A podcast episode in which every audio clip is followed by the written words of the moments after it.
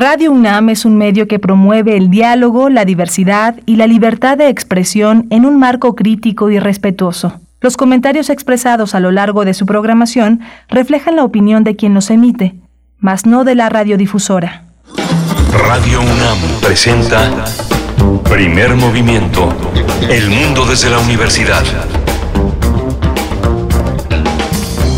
Hola, buenos días. Ya son las 7 de la mañana con dos minutos en la Ciudad de México. Estamos en Adolfo Prieto 133 en la colonia del Valle, la sede de Radio UNAM. También estamos allá en el norte, en Chihuahua, en la ciudad de Chihuahua, Ciudad Cuauhtémoc y Ciudad Juárez. Son tres ciudades que tienen una programación compartida de 6 a 7 de la mañana en el horario en, en que los contenidos de primer movimiento se comparten como este gran espíritu de hacer comunidad en las radios universitarias. Hoy está eh, Violeta Berber en la asistencia de producción allá en, eh, eh, en, cabina y está Frida Saldívar en la producción ejecutiva, mi compañera Berenice Camacho en la conducción de primer movimiento. Querida Berenice, buenos días. Miguel Ángel Quemain, con mucho gusto de acompañarte en este espacio detrás del micrófono. Muy buenos días. También llegamos a cualquier punto del planeta de manera digital en www.radio.unam.mx. Bienvenidos, bienvenidas. Iniciamos nuestra emisión. Eh, hoy, hoy tendremos, para arrancar, tendremos mucho teatro. Vamos a estar conversando de la propuesta contra Iliada, Cantos Apócrifos. Vamos a estar con dos de sus integrantes, de sus participantes. Es un proyecto muy interesante que se eh, presenta en el Foro del Dinosaurio en el Museo Universitario del Chopo del 17 de marzo al 3 de abril, La Contra Iliada, y estaremos con María Luna, ella es actriz, integrante del elenco de esta propuesta escénica, y también Sarmen Almond, maestra en artes sonoras, músico y performer eh, vocal, autora de la música Contra Iliada, Cantos Apócrifos. Vamos a tener también en, esta, en este mes dedicado a pensar eh, la cuestión de las mujeres a partir del 8M, llega hasta nosotros también el ciberfeminismo, que será el tema que en singularidades tecnológicas aborde la maestra Irene Soria Guzmán. Ella es representante de Creative Commons en México, es académica, diseñadora y activista de la cultura web. Tendremos para nuestra nota del día eh, un acercamiento a una publicación que va en su segunda edición en este año 2022, lanzada por el Elefanta Editorial, El Ajolote, Biología del Anfibio más sobresaliente del mundo. Estaremos con su autor, Andrés Cota Iriart. Él es naturalista y escritor, fundador de la Sociedad de Científicos Anónimos y entrega un libro muy bello, muy interesante, muy completo, eh, también muy monográfico, yo creo que para el acceso de todo público y con ilustraciones muy bellas de Bellido, así es que vamos a estar conversando con Andrés Cotiriart acerca de esta publicación. También tenemos eh, eh, hoy la llegada de Gabriel Boric a la presidencia de Chile. Hoy escuchó, escuchó su discurso, su discurso de toma de posesión. Vamos a tratar el tema con Daniela Campos Letelier. Ella es magister en ciencia política de la Universidad de Chile y integra la red de politólogas. Tendremos, como siempre, poesía. Nos tomamos en serio la poesía en este espacio, poesía necesaria. Yo tengo el gusto de compartir un poco una muestra eh, de un trabajo poético esta mañana de lunes, así es que no se lo pierdan hacia la tercera hora. Vamos a tener también eh, la poesía necesaria con Berenice y además la mesa del día que tiene los proyectos ganadores de la incubadora teatral en Teatro de la Capilla, un proyecto muy generoso, muy interesante, muy importante. La titular de esta experiencia es la productora en la Capilla Teatro, Alejandra Ramos, ella es encargado de desarrollar estos proyectos y vamos a estar con dos de los jóvenes que están integrando este, este trabajo, que es Karen, eh, Karen Alicia, que ganó la tercera incubadora de proyectos en la capilla y ahora dirige ¿Por qué no tengo cama? y David Almaga, que ganó la tercera incubadora también con el director de la obra, eh, dirige la obra Avería. Tendremos, tendremos para el cierre la presencia de la doctora Clementina Equigua, como cada lunes en Biosfera en Equilibrio, para hablar de la investigación científica con perspectiva de género. Es la, propuesta de la doctora Equigua, quien es doctora en ciencias por la Facultad de Ciencias de esta Casa de Estudios de la UNAM y divulgadora científica desde el Instituto de Ecología también de la UNAM. Así es que, bueno, interesante. Esperemos así sea para ustedes este menú, esta propuesta de hoy, lunes 14 de marzo. Vamos con la información sobre COVID-19 nacional, internacional y otras cuestiones diversas de la UNAM. COVID-19. Ante la pandemia, sigamos informados. Radio UNAM. La Secretaría de Salud informó que las últimas 24 horas se registraron 49 nuevos decesos, por lo que el número de fallecimientos por la enfermedad de COVID-19 aumentó en México a 321.103. De acuerdo con el informe técnico que ofrecen todas las tardes las autoridades sanitarias, en este mismo periodo se registraron 1.191 nuevos contagios, por lo que los casos confirmados acumulados aumentaron a 5.606.827, mientras que las dosis de las diferentes vacunas aplicadas contra COVID-19 ya suman 186.141.053. Los casos activos estimados en todo el país por la Secretaría de Salud son 20.750. En información internacional, China enfrenta su peor brote de coronavirus desde el comienzo de la pandemia. El país asiático reportó este fin de semana más de 3.000 infecciones, eh, por lo que 3.000 contagios, por lo que las autoridades han prometido tomar medidas estrictas, así como aplicar pruebas rápidas de antígenos para la detección de casos. Eh, pasado viernes, las autoridades chinas ordenaron el confinamiento de 9 millones de habitantes de la ciudad de Changchun, en el noreste del país, mientras que en el centro tecnológico del sur, Shenzhen, limítrofe con Hong Kong, fueron aisladas este domingo más de 17 millones de personas tras la identificación de 66 casos. Al menos 19 provincias de China enfrentan brotes de las variantes Delta y Omicron del SARS-CoV-2. En información de la UNAM, a medida que los sistemas educativos en el mundo regresan a las actividades de forma escalonada con procedimientos de enseñanza híbridos, es necesario revisar la normativa y disponibilidad tecnológica que las universidades ofrecen a docentes y estudiantes. Así coincidieron expertos de México y América Latina reunidos por la Dirección General de Cómputo y de Tecnologías de Información y Comunicación, la DGTIC de la UNAM. Arturo Muñiz Colunga, titular del Departamento de Planeación y Desarrollo Tecnológico de la DGTIC, destacó que una de las primeras reflexiones que se deben realizar en la currícula es eh, ver si algunos de los temas se pueden impartir a distancia, de forma sincrónica y asincrónicamente, con qué habilidades se cuenta y cuáles tienen los alumnos, así como la infraestructura disponible.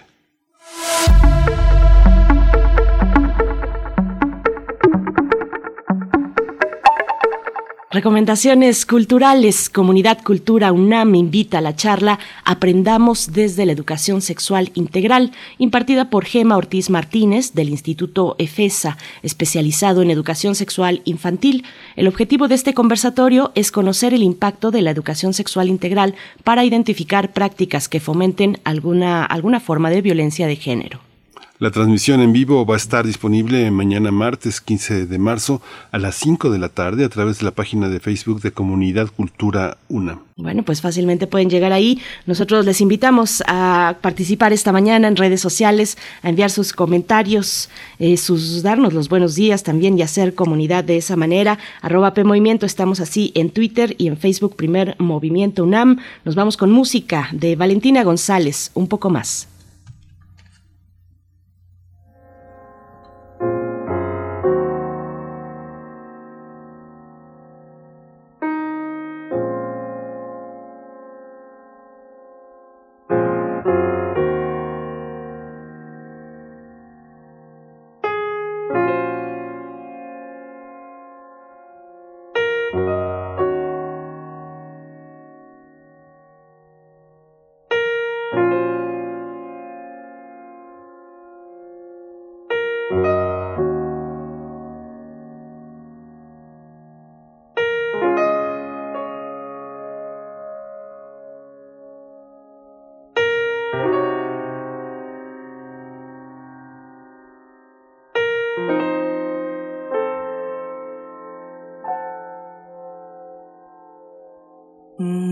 Poco más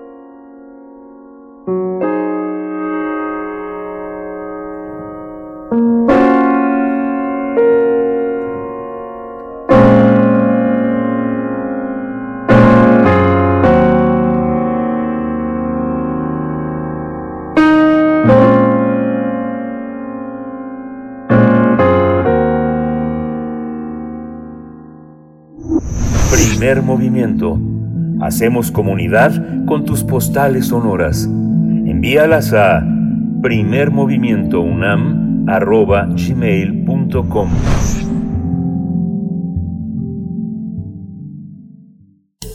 Toma nota y conoce nuestra recomendación literaria. El performance titulado Contra Iliada, Cantos Apócrifos, reúne a mujeres de diferentes ámbitos escénicos para crear un contrarrelato al poema homérico, la Iliada. Así que en lugar de que el relato tradicional esté enfocado en hombres, ahora son las mujeres quienes cuentan la historia. Esta pieza colectiva tiene como fin generar una narrativa que dé espacio a las voces de las mujeres que históricamente han sido silenciadas. Y es que la Iliada no solo representa un texto fundacional de la cultura y de la literatura clásica occidental, pues además vincula y fomenta una visión radicalmente masculina del mundo. Sus enseñanzas morales como el honor, la valentía y todo aquello que hace mejor al ser humano son exclusivamente masculinas. Es así como este correlato estará significativamente atravesado por las historias personales de las ejecutantes y con las historias de mujeres que han sido precarizadas e invisibilizadas en nuestro país y que sin embargo se han convertido en heroínas contemporáneas. La cita es en el Museo Universitario del Chopo y el estreno de este performance será el jueves 17 de marzo de este año. Vamos a tener una conversación sobre este contrarrelato realizado por mujeres de diversos ámbitos a la visión patriarcal del poema griego. Está eh, ya en la línea María Luna y es actriz, integra el elenco de Contra Iliada, Cantos Apócrifos. Eh, bienvenida María Luna. Buenos días. Hola, ¿qué tal? Buenos días. Muchas gracias por por esta invitación. Gracias. Gracias por aceptar, María Luna, bienvenida. Y también por mi parte presento a Sarmen Almond, maestra en artes sonoras, músico y performer vocal, autora de la música de Contrailiada, Cantos Apócrifos. Sarmen Almond, gracias eh, también igualmente por estar esta mañana. Bienvenida a Primer Movimiento. Muchas gracias por la invitación, gracias por el espacio. Buen día. Gracias. Eh, para empezar, bueno, vamos a empezar con esta visión, María Luna, actriz. Eh, ¿Qué significa, qué significa esta, esta contraeliada? ¿Qué, ¿Cómo está originada? ¿Tienen en bases eh, el espíritu y la concepción de Homero o es otra cosa?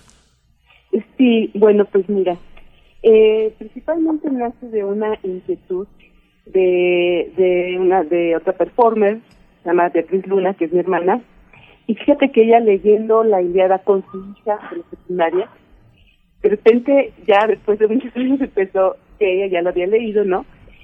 Ya como adulta, ella dijo, bueno, ¿qué es esto? O sea, ¿dónde estaban las mujeres? ¿Qué pasaba con las mujeres? O sea, esta opresión hacia ellas. Entonces dijo, no, no, o sea, yo no puedo seguir leyendo esta, esta hilera desde, desde el lugar donde siempre la he leído, ¿no? Entonces esta inquietud le quedó como como una un motivo fuerte, ¿no? Para para decir yo tengo que hacer algo sobre esto. Y, y entonces nos convocó a Violeta Luna y a mí para en una plática dijo bueno ¿por qué no hacemos algo? ¿Por qué no nos metemos de fondo a leer la Indiada? Eh, eh, vemos qué está pasando, dónde están las mujeres, qué pasaba con aquellas eh, botín de guerra, con aquellas esclavas incluso con las reinas, con las diosas. Y de ahí, y de ahí surgió, surgió esa, digamos, este fue el impulso, el germen de esta contrailiada, de, este, de estos relatos, ¿no? Y, bueno, y de ahí nos fuimos hacia, bueno, primero leer la Iliada, investigar otros textos, eh, pues conferencias que hay sobre, sobre, sobre este clásico, y bueno, así fue como empezamos. Eh, qué interesante. Eh, eh, hay una hay una idea también, una, una permanente imaginación musical en torno a, la, a la Iliada y a todo el proyecto de la, de, la lectura clásica. ¿Cómo es, eh, Sarmen Almond, tomar en cuenta o no tomar o olvidar todo lo que ha sido interpretado en la ópera, en las sinfonías, todo este mundo, todo este mundo clásico? ¿Cómo es necesario hacer una relectura o empezar de cero? Yo creo que indiscutiblemente hay una influencia eh, en la música, en el ambiente, pero tratamos realmente de tomar a la música no como el background, ¿no? Que está ahí en la, en la pieza, sino como un personaje más, pensando que somos eh, seis personas en escena, incluyendo a, a la videasta, y tratar de dialogar con esta sonoridad que sí viene influenciada con las con la ópera, con lo clásico, pero traída obviamente al 2022, en donde cómo, cómo podemos tener ese tipo de sonoridades y ese diálogo con las con las diosas, con las actrices, ¿no? que también están en la escena en 10 diferentes cantos que se van presentando a lo largo de la de la de la, de la pieza. ¿no? Para mí, en, en este caso, la música sí tiene un, un papel importante, eh, fundamental, diría yo, porque es un, es un personaje más y viene, claro, desde estas armonías pues con las que comenzamos o de alguna manera eh, siendo música, pues comienzas a, a estudiar, a, a, entrenarte, pero dices, bueno, ¿cómo sonaría eso al día de hoy? ¿Y cómo traes a este personaje en diálogo con los otros personajes, eh, con ritmos, con texturas incluso, que, que nos resuenan y que nos remiten a situaciones de la vida cotidiana eh, femenina? Sarmen, debió ser un trabajo pues eh, muy eh, significativo para ti. Eh, me quedé pensando en la lírica misma de, del poema homérico y de la, digamos, de la producción literaria de aquellos momentos, bueno, de, de, de, de hace 2800 años y, y, después también ya más 2400, 2300 años antes de nuestra, bueno, 400 años antes de nuestra era. ¿Cómo, cómo rescatar, cómo, cómo traer al presente esa sonoridad, esa lírica. Cuéntanos un poco de los desafíos de, pues, de comprometerse con un proyecto como este desde, desde lo sonoro. Yo, bueno, al inicio eh, yo realmente trabajo comenzamos a leer eh, los textos, claramente, ¿no? De, esta Sara, eh, y decir, bueno, ¿se va a cantar las letras o también se va a jugar con el subtexto? Creo que para mí algo que me gusta mucho es trabajar con lo que está atrás de la palabra, con lo que puede significar desde la, las en cuestión fonética desde la consonante, desde, desde, la, desde las vocales y cómo traer, sí, lírica, pero también que existe una lírica, yo pienso mucho pensando en, los, en las diosas, en este caso, también en esta lírica de la naturaleza con la que uno dialoga. Y el compromiso fue, ok, leer, también escuchar, leer el texto, grabar incluso en algunos momentos a las actrices y grabar las sonoridades que vienen de sus voces y que pueden decirnos con y sin palabras eh, pues el, significado de lo que estamos viviendo en escena no eh, creo que un reto también es son las transiciones no en cuestión eh, no no me gusta mucho a veces decir musical aunque sí sí es música pero digo en la, en la parte sonora porque eh, no no todo el tiempo hay eh, un, un, ritmo, por así decirlo, una melodía, pero más, pero más bien es un tipo de, mm, de soporte, pero también de intervención que puede provocar y también ser provocada por, por la palabra, por las acciones que se están sucediendo en escena qué, maravilla. María, eh, pues ya salió por ahí el nombre, por supuesto, de Sara Pinedo y la dramaturgia. Cuéntanos del trabajo, del trabajo con Teatro Sin Paredes, de todas las que están involucradas y cómo cada una pues fue poniendo eh, su perspectiva, sus reflexiones en medio de algo que pues que, que, que está eh, bajo revisión, ¿no? Revisar, revisar aquello de lo que abrevamos. En ocasiones se dice que no, que no hay que mirar a la obra con ojos, bueno, que hay que mirarla con ojos de su época, de la época en la que fue realizada, pero yo considero que para la lucha de las mujeres revisar críticamente la historia, eh, pues es fundamental para entender nuestro presente y los procesos que nos han mantenido a la sombra históricamente. Cuéntanos un poco de esta parte, el elenco, eh, la dramaturgia de Sara eh, Pinedo, mm, la participación con Teatro Sin Paredes. Sí, bueno, mira, es muy, muy, para nosotros es muy importante la participación de Sara. Eh, yo fui invitada, yo no pertenezco a Teatro Sin Paredes, este, fui, fui, digamos, este, invitada a este proyecto. Yo he venido elaborando con, con otras compañías, principalmente con Teatro Línea de Sombra. Eh, eh, Teatro Sin Paredes acoge este proyecto a partir de, de, Betty, de Betty Luna, que es la que sí integra Teatro Sin Paredes, y ella nos convoca a diversas eh, actrices, creadoras, eh, performers, para integrarnos a este maravilloso proyecto. Entre ellas, Sara Pinedo. Fue un proceso muy, muy interesante, difícil, Empezamos en el 2020, en diciembre del 2020, y todo el 2021 estuvimos trabajando vía Zoom hasta en, en agosto que pudimos ya reunirnos presencialmente. Y bueno, Sara Pinedo este, comenzó a darnos provocaciones, por así decirlo, de escribir nuestras historias, ¿no? Este, partiendo de, de aquellos personajes, por ejemplo, Cassandra, ¿no? Cassandra, como decimos en la obra, la niña que puede ver la silenciada. Entonces, desde ahí nosotros empezamos, comenzamos a escribir relatos sobre nuestras infancias, nuestras adolescencias, nuestras vivencias y, y digamos también qué tenía que ver con el matrimonio, qué tenía que ver con la maternidad, relatos. Entonces empezamos a escribir, escribir y Sara comenzó a darle, digamos, forma a estos relatos. Y bueno, en nuestro relato entran también nuestras ancestras, ¿no? Nuestras madres, nuestras abuelas, nuestras bisabuelas. Y, y bueno, entonces sentimos también, evidentemente, la necesidad de hablar de nuestro México actual, ¿no? De toda esa lucha de, de opresión de, de hacia las mujeres, ¿no? De esta lucha social y política que, que hemos venido haciendo ya desde tiempo atrás, ¿no? Y que esa lucha nos está ahora sosteniendo en nuestro proyecto. Entonces sí, digo, es un proyecto también atravesado por por esta pandemia como como muchos otros, por el COVID y, y eso ha dado también una fuerza, ¿no? Una fuerza por un lado, pues también conflictos internos, ¿no? Conflictos también entre nosotros mismos, porque pues es así. Pero pero creo que ha sido para bien, ha sido para fortalecer el proyecto Está, por ejemplo, eh, bueno, eh, Violeta Luna, que es este, la directora y es una performer con una amplia trayectoria dentro del performance. Ella vive en San Francisco y tiene una presencia fuerte a nivel internacional, a nivel este, eh, bueno, de todo este trabajo performática que, que ella viene haciendo. y, eso fue determinante para este proyecto. Y como, como decía eh, Carmen, ¿no?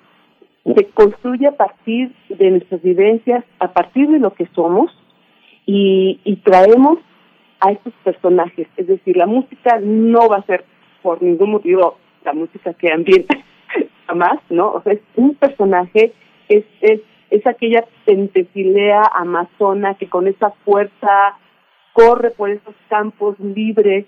Entonces siempre vimos la música de, de Sarmen de esa manera, ¿no? La, la, el video de Cassandra, esas, imágenes que muestra, esa Cassandra que sí habla y que no le creen.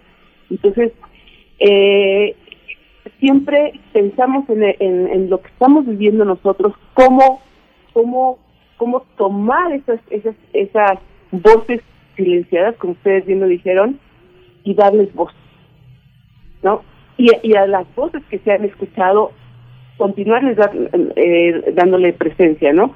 Y bueno, pues esto es lo que queremos hacer con Contraeliada.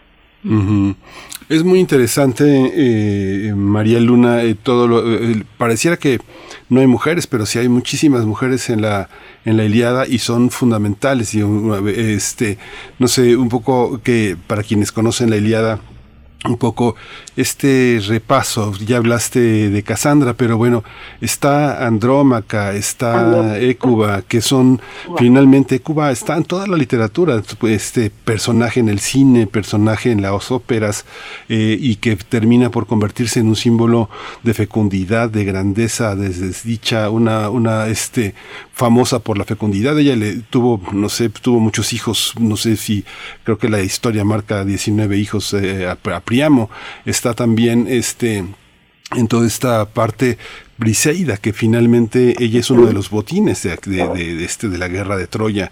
Eh, eh, Aquiles se la, lleva porque ella ha perdido a su padre, ha perdido a su esposo, ha perdido a sus tres hermanos y justamente el centro de la Iliada es justamente lo que llamamos la cólera de Aquiles, que es esta, esta furia contra Agamenón y la disputa por una, por una mujer que les arrebatada. ¿Cuál es la lectura? Digo, y además, digo, ya ni ya contando las diosas que tú hablabas, Atenea, este, Afrodita, eh, Tetis, ¿no? Todos, todas las dioses, bueno, era, ¿no? Este, hermana y esposa de Zeus. ¿Cómo, cómo son un poco, haznos un pequeño repaso de cómo se, cómo se leen esas mujeres que sí hay en la Iliada, ¿no? Sí, sí, definitivamente. Nosotros incluso la Iliada está dividida, contra Iliada está dividida también en cantos, llamamos cantos apócrifos y, y precisamente, o sea, por ejemplo, un, uno de los cantos es Briseida, ¿no? Otros los dedicamos Andrómaca. Entonces nos fuimos hacia, por ejemplo, en Andrómaca, hacia toda esta maternidad, ¿no? O sea, eh, ¿cuántos hijos, cuántos hijos, cuántos eh, soldados requiere el ejército del cielo, ¿no? Decíamos, o sea, eh, en el texto de Sara Pinedo. ¿Cuántos hijos requiere el ejército del cielo para hacer todas estas guerras, no? O sea, ahí viene también la producción de, de, de estoy nada más poniendo un ejemplo de algunas líneas del, del, del texto, ¿no? De esta producción de hijos, o sea, esta, esta, esta, esta maternidad explotada, ¿no? Entonces, por ejemplo, ese es uno de los cantos, el canto de Briseida, esta esclava que finalmente también eran, digamos, eh, mujeres que hacían todo, ¿no? Nosotros lo, llevamos un poquito hacia el trabajo, eh, no solamente como esclava sexual, sino también un trabajo doméstico, ¿no? En donde hablamos de eso, donde las mujeres, ese trabajo doméstico que mal pagado, ¿no? o sea, mal pagado y, y, que sostienen, o sea, somos las mujeres que sostenemos, eh, digo, la, la, la médula de los de las casas, ¿no?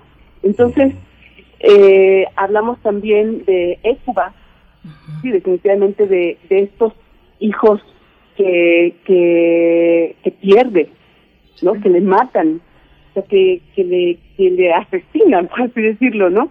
Entonces, hablamos también de, tenemos otros cantos, ¿no? el canto de las vulvas, bueno, ya, ya no voy a seguir contando, pero, pero, pero bueno, diciendo todo. Sí. Salven, eh, eh, Almond, hay una, hay una parte que, bueno, este eh, Homero desgraciadamente no leyó a Rita Secato, pero bueno, no importa porque hay una perspectiva en la que Andrómaca de alguna manera representa una visión masculina y patriarcal del, del orden. Digo, ella, ella, nada menos que esposa de Héctor, es quien es la estratega de la guerra. Es una mujer que no solo, no solo este, dispone las batallas, sino el sentido moral de los héroes. ¿Cómo son estas mujeres que parecen mujeres, pero en realidad representan el discurso patriarcal desde la Iliada? Pienso en Andrómaca, que es innegable, ¿no? Es, fíjate que ahorita que María mencionaba, bueno, Andrómaca, a, a Beatriz, ¿no? ¿no? A, bueno, los cantos de las vulvas, creo que lo que hemos tratado de hacer es colectado, bueno, tanto las voces de las performers, pero también voces, para mí es, principalmente yo trabajo, de hecho, con, con la voz humana, ¿no? Traer voces de mujeres y de personas que no tienen que ser necesariamente mujeres, ¿no? Eh, que pueden ser representadas o presentadas sobre la escena gracias a pues a este a este montaje y la masculinidad indiscutiblemente existe en nosotras porque somos eh, seres que tenemos tanto lo masculino como lo femenino y tenemos actitudes también hacia la vida en donde representamos eh, la fuerza y el patriarcado que también en la escena vemos contrariedades contrariedades no porque no porque seas eh, mujer no eh, todo todo es femenino sino que tenemos arraigado una semilla eh, pues desde pequeñas que nos han inculcado y que también creo que tanto en el montaje como en bueno en la preparación en, todo esto hemos pues hemos luchado con ella y nos hemos dado cuenta que existe no decir okay cómo cómo hacer que esto salga eh, sin que sea cliché creo que hijo ahí es ha sido bien difícil no sé si lo vamos a lograr ya la audiencia nos dirá no pero pero cómo poder representar esta esta fuerza esta de alguna manera masculinidad, pero también retomada desde, desde lo femenino y ver que la fuerza eh, de, de, la mujer, incluso podría decir yo que existe también en el, en el hombre, pero que ahí es negada y que es la fuerza que viene desde el dar vida, ¿no? Porque para, en, muy personalmente yo creo que es, es la mayor fuerza que cada ser humano tiene en sí mismo y que nos encuentra el centro vital y el centro del cuerpo humano y que de ahí viene el sonido, viene la voz, viene la decisión y vienen eh, pues pues muchas cosas que se van desplegando tanto en este caso en, sí en la escena pero en la vida cotidiana que que al día de hoy pues trae consecuencias eh, sociales eh, obviamente políticas no entonces ha sido ha sido difícil y y sí aparece por ahí una voz eh, de hombre diría que bueno que es mi voz pero suena como hombre ya lo, masculina lo diría no me gusta decir hombre mujer más bien diría un poco más masculina en, en algunos momentos eh, diciendo algunas partes del texto. Bien, pues vamos acercándonos al cierre y, María Luna, me gustaría también que nos contaras un poco, bueno, les, les, las recibe el Foro del Dinosaurio en el Museo Universitario del Chopo y ya nos contabas que fue una obra que se pensó, se maquinó desde el encierro, desde la distancia, desde la pandemia. Y, y, y cuéntanos un poco de, de, de, esa parte, llegar a un espacio como este, eh, cuéntanos si ya han realizado, por ejemplo, ensayos ahí, cómo es, eh, pues cómo se da ahora este nuevo momento, digamos, para acercarnos otra vez a los espacios físicos y, y, pues todo aquello que fuimos imaginando a la distancia en la pandemia y en el encierro, pues hacerlo, materializarlo ya en un espacio como este, María Luna. Sí, no, pues es, es fue un gran reto, ¿no? Porque estuvimos ensayando en, en un espacio muy, muy pequeño y, y bueno, claro, al llegar a un foro como el dinosaurio, ¿no? Que, bueno, que, que tampoco es un foro así grandísimo, es un foro pequeño, pero es un foro, es un foro, ¿no? Uh -huh. Y no, bueno, también estamos bastante, bastante, digamos, es un honor para nosotros eh, ahora esta reapertura del, del, del Museo del Chopo, ¿no? Del, del foro El, el Dinosaurio. Y, y, con esta con esta contraileada, ¿no? El Chopo nos acogió con los brazos abiertos, hizo de este proyecto como un proyecto de residencia y confió, confió en nosotros y eso para, para es para nosotros un honor, pero también una gran responsabilidad, ¿no? Porque después de dos años abrir un foro, este, no es, no es fácil, pero también es una, una inmensa alegría porque es habitar ese espacio que tan tan importante eh, que es para nosotros el Museo del Chopo por todo lo, su, su trayectoria que tiene y por todos los proyectos, por toda la línea que él que él sostiene que eh, pues a lo largo de, mucho tiempo. Entonces, sí es sí es muy importante, ¿no? Para nosotros plantarnos en ese foro, decir nuestro discurso y sobre todo en pues en conversación con con pues con todo con todo con todo este equipo de mujeres guerreras no de mujeres que venimos de historias tan tan pues pues marcadas no habemos gente que somos pues sobrevivientes entonces este plantarse en un foro para decir desde lo que somos lo que queremos este discurso que estamos este, eh, marcando en Contrailiada. Entonces, es, es importante, es importante, es, es una gran emoción. O sea, estar encerrados dos años sin, sin, sin estos espacios tan, tan eh, necesarios para los performers, artistas, creadores, es un honor. Sarmen, pues un poco por la por, por el, mismo en el mismo sentido, pero en lo que te toca a ti, eh, cómo cómo se realiza la propuesta sonora, pues en estas complicaciones que nos ha traído la pandemia. Una, una buena parte del trabajo sonoro, sabemos, se hace en estudio, ajustar hasta llegar al máster, al producto final, pero ¿cómo, ¿cómo ha sido para ti ese trabajo a distancia y que ahora pues se ve acogido en un foro como este del dinosaurio en el Chopo? Fíjate que ha sido eh, difícil, pero todo nuestro trabajo ha sido casi, sí, bueno, a distancia, pero en el estudio pensando en que hay grabaciones de campo, tanto de voces como de ambientes, eh, cuestiones de, bueno, creación de sonidos, ¿no? Pero se ha hecho en persona porque hemos trabajado siempre en conjunto. Ay, por ahí se, perdió, creo que María, vamos a recuperar con ella para la despedida, pero te seguimos ah. escuchando, Sarmen. Ah, perdón, perdón. Eh, ah, te comento, sí hemos estado, bueno, a distancia, pero más que en un estudio para, es diferente hacer un disco, ¿no? Cuando tienes una banda y haces una cuestión de producción para, para que salga como un producto en, en físico, y aquí, pues es en la, en la vida real, en donde estamos estábamos trabajando todo el tiempo en conjunto y lanzando sonoridades, imaginando en conjunto, proponiendo. Y cuando estábamos en, en PSP, en Teatro Sin Paredes, pensando también en, cómo va a sonar, ¿no? A mí me preocupa mucho la pues, en el trabajo en conjunto con el ingeniero de audio, por ejemplo, ¿no? Y, y bueno, por cuestiones también de difíciles de la pandemia, tal, entonces me toca eh, pues setear algunas cosas como por dónde, por qué lado lanzas cierto sonido, por qué otro lado lanzas otra cosa. En Teatro Sin Paredes pues tienes un equipo mucho más pequeñito y llegas finalmente al teatro y dices, ay, gracias, ahora sí que gracias a las diosas por dejarnos entrar, tener el equipo eh, que tenemos y empezar también a, trabajar en, pues, en, en cómo en, en, la espacialización eh, sonora, ¿no? En un futuro, a mí me encantaría poder hacer cuadrafónico, ¿no? El, en este caso como la pieza, ahora pues este, nos ajustamos al equipo del teatro, pero es desde no solo lo que lo que compones, sino cómo sale allá afuera, porque ahí también todo cambia.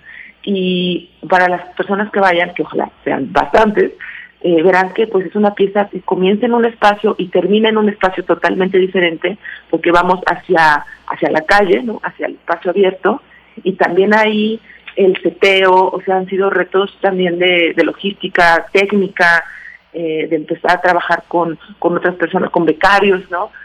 De conexiones, entonces es, es artístico, pero también es técnico, y, y pues ahora sí que ya estamos a la vuelta de la esquina, y y, sí pone un poco de nervio el pensar que después de todo este tiempo tenemos pocos días no para los ensayos pero que es un reto pero que pero que se va a lograr no o sea porque ya se está logrando o sea si ya sobrevivimos a todo esto el tener este equipo grande de mujeres y también hay, hay un chico que también está en, los becarios, Carlo, em, que bueno, está siempre ahí, con nosotras, eh, pues que vamos a, darlo todo para, para que este proyecto pueda salir. ha sido un trabajo difícil, ah, pero ya que está gratificante. Creo que una de las cosas que más me encanta es estar en, el, en la escena, haciendo las cosas en vivo. Y, y eso da nervio. pues van a tener funciones de a partir del próximo jueves y hasta el 3 de abril. Van a eh, es, como fue un trabajo de residencia, es un trabajo que esperan ustedes que continúe. ¿Cómo van a ser? ¿Cómo van a hacerlo? Cuéntanos un poco, eh, María, eh, cuáles van a ser los horarios, qué, qué, dónde, a dónde van después, porque se va como agua. De aquí a abril vienen después las vacaciones y la continuidad se hace como complicada. ¿Cómo, cómo van a estar ustedes? ¿Van a seguir con esta obra? Sí, la pretensión es continuar, ¿no? Bueno, vamos a estar estas tres semanas. El estreno es el 17, jueves próximo. Eh, las funciones que son jueves, viernes, sábados y domingos.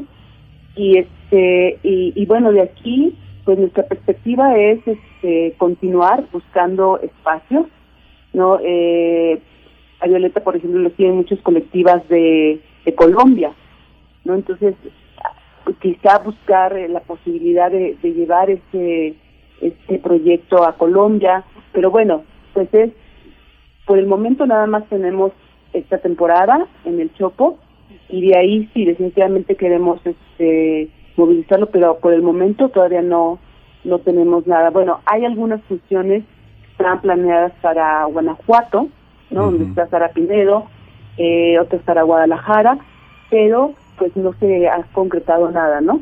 Y se nos cayeron varios proyectos pues por lo misma de la, situación social ¿no? que estamos viviendo. Sí, Sarmen, eh, eh, ¿se va a editar alguna poesía musical? ¿Se va a hacer en Spotify o alguna plataforma que pueda que pueda escucharse la producción musical al margen de, la puesta en escena? Fíjate que estaba pensando ya en precisamente en el montaje en el teatro, en poder eh, editar sí la, la música final entonces estoy trabajando con un ingeniero que se llama eh, Eduardo Méndez y yo creo que vamos a grabar, obviamente ya en estudio, que es un trabajo totalmente diferente, eh, multitrack para poder eh, lograr que pues que esta obra que dura más de una hora pues podamos tener también la, la parte sonora en, en plataformas digitales. Pues bueno, estaremos a la espera y, de verdad mucha mierda y que las diosas les, les favorezcan. María Luna, actriz integrante del elenco Contra Cantos Apócrifos, muchas gracias a ti, a todo, a todas también las que representas, a toda la parte, todo el elenco, todo el equipo de esta propuesta escénica. Gracias, María. Sí, muchísimas gracias por la invitación, por el espacio y bueno, pues nos esperamos allá. Claro que sí. Nos vemos, nos vemos allá en el Foro del Dinosaurio. Sarmen Almond, maestra en artes sonoras, músico, performer vocal, autora de la música de Contraeliada, cantos apócrifos. Gracias por esta participación. No, gracias a ustedes. Que tengan muy buena mañana y gracias por el espacio. Muchas gracias. Vamos a ir con música. Vamos a escuchar de Her Best Part.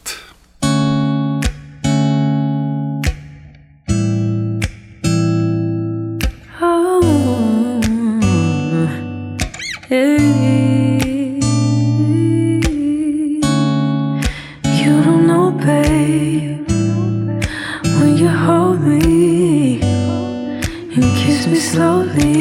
the sweetest thing, and it don't change. If I had it my way, you would know that you are. You're the coffee that I need in the morning. You're my sunshine in the rain when it's pouring. Won't you give yourself to me? Give it all. I just wanna see, I just wanna see how beautiful you are. You know that I see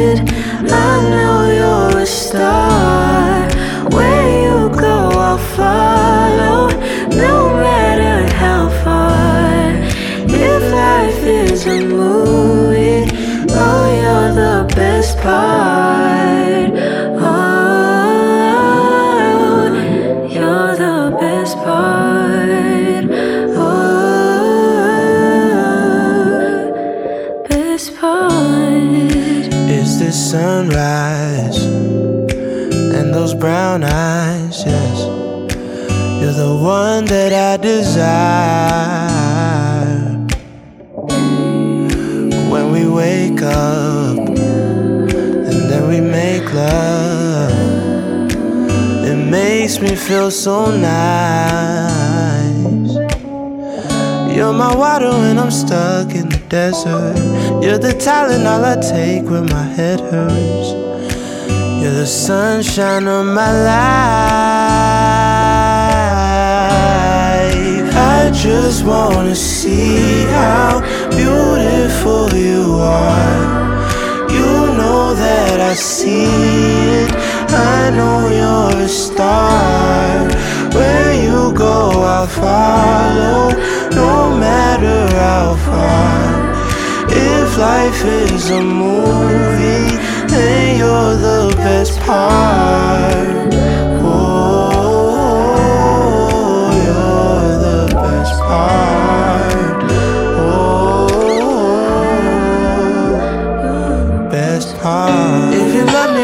Say something? If you love me, won't you? Won't you? If you love me, won't you say something? If you love me, won't you? Love me, won't you? If you love me, won't you say something? If you love me, won't you? If you love me, won't you say something? If you love me, won't you? Love me, won't you? If you love me, won't you say something? If you love me, won't you?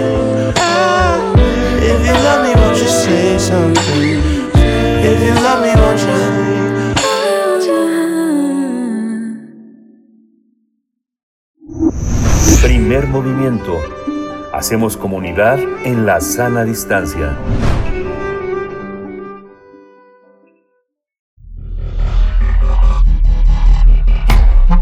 Singularidades tecnológicas y TICs. Hoy vamos a hablar de ciberfeminismo. Está ya en la línea la maestra Irene Soria Guzmán, representante de Creative Commons Capítulo México, académica, diseñadora y activista de la cultura libre, que bueno, cada 15 días nos acompaña en este espacio. Querida Irene, ¿cómo estás? Bienvenida. Bien, bien. ¿Ustedes qué tal? ¿Cómo están? Feliz Muy- lunes. Muy bien, Irene, muchas gracias. Buenos Feliz días. lunes. Muy Cuéntanos. buenos días. Pues bueno, eh, como seguramente todas las personas que nos escuchan saben, el pasado martes 8 de marzo se conmemoró en todo el mundo el Día Internacional de la Mujer.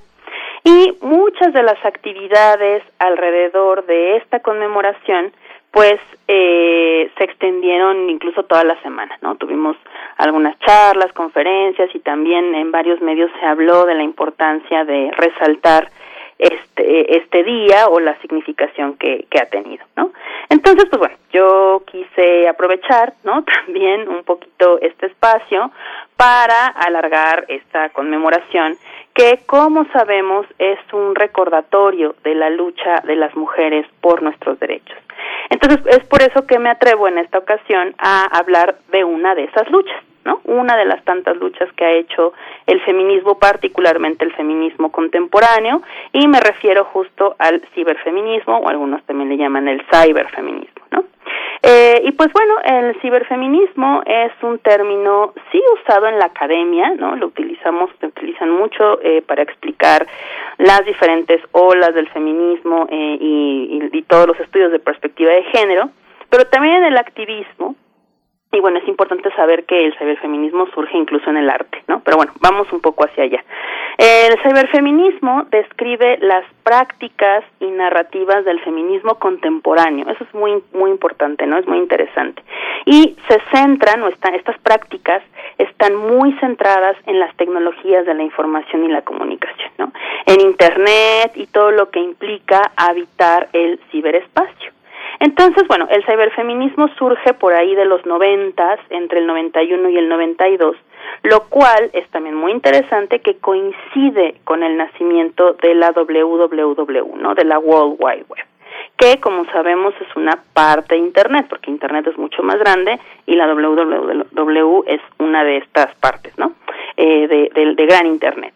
Eh, y las primeras manifestaciones, como les decía hace unos minutos, eh, fueron en el arte. Fíjense ustedes que eh, las primeras que utilizaron este término, o de las primeras que tenemos noticia en estos estudios, es un grupo de artistas australianas llamadas Venus Matrix. Ellas ya empezaron a utilizar el término ciberfeminismo en sus prácticas artísticas y una de las cosas que realizaron es este manifiesto, eh, pues que es muy conocido por quienes estudiamos estos temas, que es el manifiesto ciberfeminista para el siglo XXI. ¿no? que con alguna buscadita y este el público que nos escucha lo puede conocer y utiliza ya términos no vinculados con la tecnología con el tema cyborg eh, que también tiene una gran influencia de otras teóricas como Donna Haraway ¿no? entonces bueno el ciberfeminismo en sus inicios pues formó parte o fue una manifestación del net art ¿no? Que ya hablaremos también en este espacio en algún momento sobre el net art, ¿no? Seguramente, pero el ciberfeminismo tiene un interés particular por la teoría, sí, pero también por la crítica y lo que está sucediendo o la explotación que sucede en el ciberespacio. Entonces, una de las ideas que se abanderaron en el ciberfeminismo naciente de los 90 pues era este sueño, ¿no? De romper las normas de género en este lugar, porque seguramente eh, algunas personas que nos escuchan, dependiendo de, nuestras edades, ¿verdad? Pero nos tocó entrar a un Internet en el que podíamos incluso jugar con nuestras identidades, de pronto en los chats, ¿no? Eh, podía ser quien fueras, ¿no? En, algunos en algunos casos. Y eso eh, para muchas de estas teóricas y muchas mujeres que, que abanderaban el saber feminismo pues les pareció una posibilidad de horizontalidad no como este sueño de democratización de que no hubiera jerarquías y de cuestionar las normas de género no en esta idea, como les decía, de, horizontalidad. Pero sobre todo que esta posibilidad quizá trajera una, eh, pues poder subvertir, ¿no? La dominación masculina de la tecnología y en general del mundo, ¿no? Sin embargo, pues como sabemos, esto ha ido cambiando, esto de pronto se ha vuelto también en nuestra contra eh, o en el contra de la lucha de las mujeres. Entonces, bueno, luego el ciberfeminismo comenzó a vincularse con la lucha por la igualdad utilizando la red, y tal cual buscando otras maneras de habitar este espacio, ¿no? De habitar Internet, como dirían algunas autoras como Remedios Zafra. Entonces vino el uso de otras herramientas que también fueron muy, eh, bueno, tuvieron, eh, que fueron nacientes en esa época, como los blogs y eh, algunas redes de microblogging como Twitter, ¿no? Y pues empezaron a utilizar las redes sociales para poner los planteamientos feministas y comenzar a hablar de ello, ¿no? Y fíjense ustedes que es en 1997 cuando sucede la primera reunión internacional feminista y aquí es muy interesante que se hizo una reunión híbrida, ¿no? O sea, ya en esa época se usaba el término y, y, y, las reuniones de esta naturaleza, ¿no? Mitad presencial y un grupo de mujeres también conectadas. Entonces, ¿por qué menciono esta esta reunión? Porque fue aquí donde un grupo de mujeres intentaron, de intentaron definir qué es el ciberfeminismo. ¿no? ponerle en letras y decir, bueno, qué es lo que estamos haciendo, qué es lo que está pasando acá. Y una de las conclusiones a las que llegaron es que no había una definición concreta, sino más bien eh, podrían hablar de lo que no era el ciberfeminismo. Entonces crearon las 100 antítesis de lo que el ciberfeminismo no es también 100 puntos interesantísimos que son muy encontrables en internet, entre los que se encuentra pues que no que el ciberfeminismo no es un dogma, que el ciberfeminismo no es neutral y bueno, una serie de afirmaciones. La mayoría están en inglés, pero hay algunas en portugués y en español. Entonces, bueno, eh, me parece también importante resaltar que desde el ciberfeminismo se ha cuestionado o, hemos hablado mucho de la relación de mujeres y tecnologías digitales, ¿no? Esta idea sesgada de que solo son los hombres los que pueden hacer tecnología o que les interesa la tecnología, ¿no? Eh, hay, hay estudios o hay, o hay varias inquietudes de, de diversas autoras que dicen, por ejemplo, lo contrario, ¿no? Que dicen que la tecnología ahora sí que es cosa de mujeres, ¿no? Que han dominado la tecnología desde muchos espacios, por ejemplo, los telares, eh, la cocina, que también es una forma de tecnología, y evidentemente, pues esto nos ha venido a cuestionar la noción misma de tecnología, que estamos entendiendo por tecnología, ¿no? Y pues bueno, ya para irnos encaminando hacia esta última reflexión, eh, pues ya en los últimos años el ciberfeminismo también ha sido cuestionado, ¿no? Eh, se ha hecho una crítica de que probablemente esta esta lucha pues sigue siendo una una idea del norte global o de una lucha de que solo pueden llevar a cabo ciertas clases sociales, ¿no? Porque de pronto nos preguntamos, bueno, si estamos eh, pensando en la lucha por la libertad en Internet, pero hay gente que ni siquiera puede conectarse a Internet, ¿no? Que no tiene esta posibilidad. Eh, preguntas como en dónde queda la tecnología del sur, eh, qué pasa con las comunidades indígenas, ¿no? Dentro o fuera de estas comunidades digitales y otras iniciativas más u otras evoluciones más como eh, algunas eh, propuestas eh, como el hack feminismo, en el que yo debo decir que me siento eh, eh, pues fuertemente vinculada, fuertemente atraída, y es una, es, me parece que es también un derivado una u otra reflexión que surge del ciberfeminismo, pero que por el contrario el hack feminismo pretende acercarse o busca una apropiación más profunda de la tecnología, ¿no? Que las mujeres seamos más que usuarias, que nos convertamos en hacedoras de nuestra tecnología, aprender a programar, aprender a hackear nuestras computadoras, conocer cómo funciona, en fin, eh, definitivamente queda mucho camino por recorrer. Eh, y muchas reflexiones que hacer alrededor del ciberfeminismo. Sin embargo, me parece que no cabe duda que las prácticas ciberfeministas han sido una beta coyuntural en la lucha feminista hoy en día que ayudó a las, a las movilizaciones sociales, algunos le llaman la ola violeta, algunos una posible cuarta ola feminista, pero también me parece importante y nunca quitar el dedo del renglón de cuestionar el uso también de estas redes privativas y sobre todo el intrincado proceso de construcción del ciberespacio y sus implicaciones, ¿no? O sea, no perder de vista en qué espacio estamos llevando nuestras luchas. Y pues eso, compañeros, ese es como un poco el panorama del ciberfeminismo. Pues muchísimas gracias, este Irene Soria, este, este, de este panorama, es un panorama enorme, no, no imaginaba que fueras a abordarlo de esa, de esa cuestión histórica que desde el internet es muy difícil de rastrear, ¿no? Porque es, porque es una especie como de arqueología que no les interesa a los propios dueños de la red, ¿no? Sino a los investigadores. Muchas gracias por esta visión. Muchas gracias a ustedes y gracias por el espacio. Que tengan muy buen día y muy buena semana. Gracias. Gracias, hasta pronto, maestra Irene Soria. Y, bueno, nos deja por acá, eh, Irene Soria nos deja algunos referentes importantes. Está hablando de Donna Haraway, el manifiesto para cyborgs, que se encuentra en español. Eh, también eh, la mención de Remedio Zafra. hay un libro muy reciente que yo no he leído, le tengo muchas ganas, El entusiasmo, precariedad y trabajo creativo en la era digital, pero vale mucho la pena también acercarse a esta, que es profesora de arte, hace estudios de género y cultura digital, Remedio Zafra desde España. Así es que, bueno, pues ahí están algunos referentes para empezar a entrarle al tema. Nosotros nos vamos a despedir ya de la Radio Universidad en el estado de Chihuahua. Son las 8 de la mañana hasta, hasta mañana que nos volvamos a encontrar muy tempranito por allá a las 6. Nosotros vamos al corte y volvemos.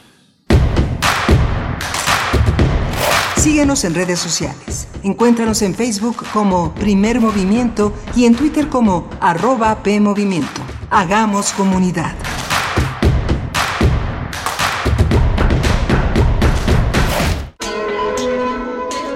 El Festival Internacional de Cine UNAM, FICUNAM, vuelve a las salas para celebrar su decimasegunda edición con más de 170 películas en exhibición. Conoce todos los detalles de la programación. Umbrales. Nueva sección presentada por Síntesis, dedicada a las expresiones más libres y radicales de la vanguardia cinematográfica. Competencias, retrospectivas, cine expandido funciones al aire libre, diálogos y encuentros. Descubre todas las actividades que el FICUNAM presentará en línea y en sus distintas sedes y consulta la programación completa en ficunam.unam.mx. FICUNAM 12. El cine que provoca. Nos vemos del 10 al 20 de marzo. Sigue nuestras redes sociales arroba ficunam. Los cuentos de Morena. No me importa, no me interesa el dinero. Otro hermano del presidente López Obrador recibiendo dinero en efectivo clandestinamente en pleno proceso electoral. Los corruptos son los más extravagantes. Revela la vida de lujos en el extranjero que lleva el hijo del presidente de México, José Ramón López Beltrán. Morenín Morenando, este cuento nos está arruinando. Es hora de cambiar y recuperar el tiempo perdido. PAN, unidos por un México mejor. Raticida, gasolina, ácido sulfúrico, amoníaco, acetona. No importa qué droga química te metas, todas están hechas con veneno y de todas formas te destruyes. La sangre de las drogas nos mancha a todos. Mejor métete esto en la cabeza. Si te drogas, te dañas. Si necesitas ayuda, llama a la línea de la vida, 800-911-2000. Para vivir feliz, no necesitas meterte en nada. ¿Sabes qué tienen en común? El polvo de una estrella durmiente, el moco de King Kong o el enano más alto de todos. Pues que a todos los puedes encontrar en la radio. Solo tienes que decir las palabras mágicas. ¡Hocus Pocus! Para tus orejas y escúchanos todos los sábados a las 10 de la mañana por Radio UNAM. Experiencia sonora.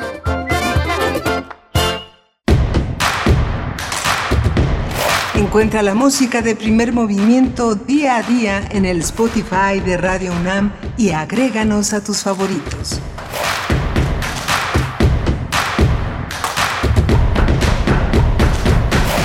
Muy buenos días, bienvenidos, bienvenidas en esta mañana de lunes 14 de marzo, 14 del tercer mes, eh, si lo volteamos, el 3 del 14, el 3.14 Día Mundial de Pi y de las Matemáticas, ya nos están comentando por acá al respecto en las redes sociales, pues sí, es la fecha que marca este, esta celebración, esta conmemoración, el Día de las Matemáticas y el Día Mundial de Pi 3.14. Les saludamos desde primer movimiento en el 96.1 de la frecuencia modulada, el 860 de AM, y nos enlazamos en este momento con la Universidad Michoacana de San Nicolás de Hidalgo a través de la radio Nicolaita en el 104.3. Saludos a Morelia por parte de todo este equipo que esta mañana está comandado, como todos los días, por Frida Saldívar en la producción ejecutiva. En cabina se encuentra Violeta Berber en la asistencia de producción y está Socorro Montes eh, frente a la consola, a los controles de este espacio. Miguel Ángel Quemain detrás del micrófono. Buenos días, querido Miguel Ángel.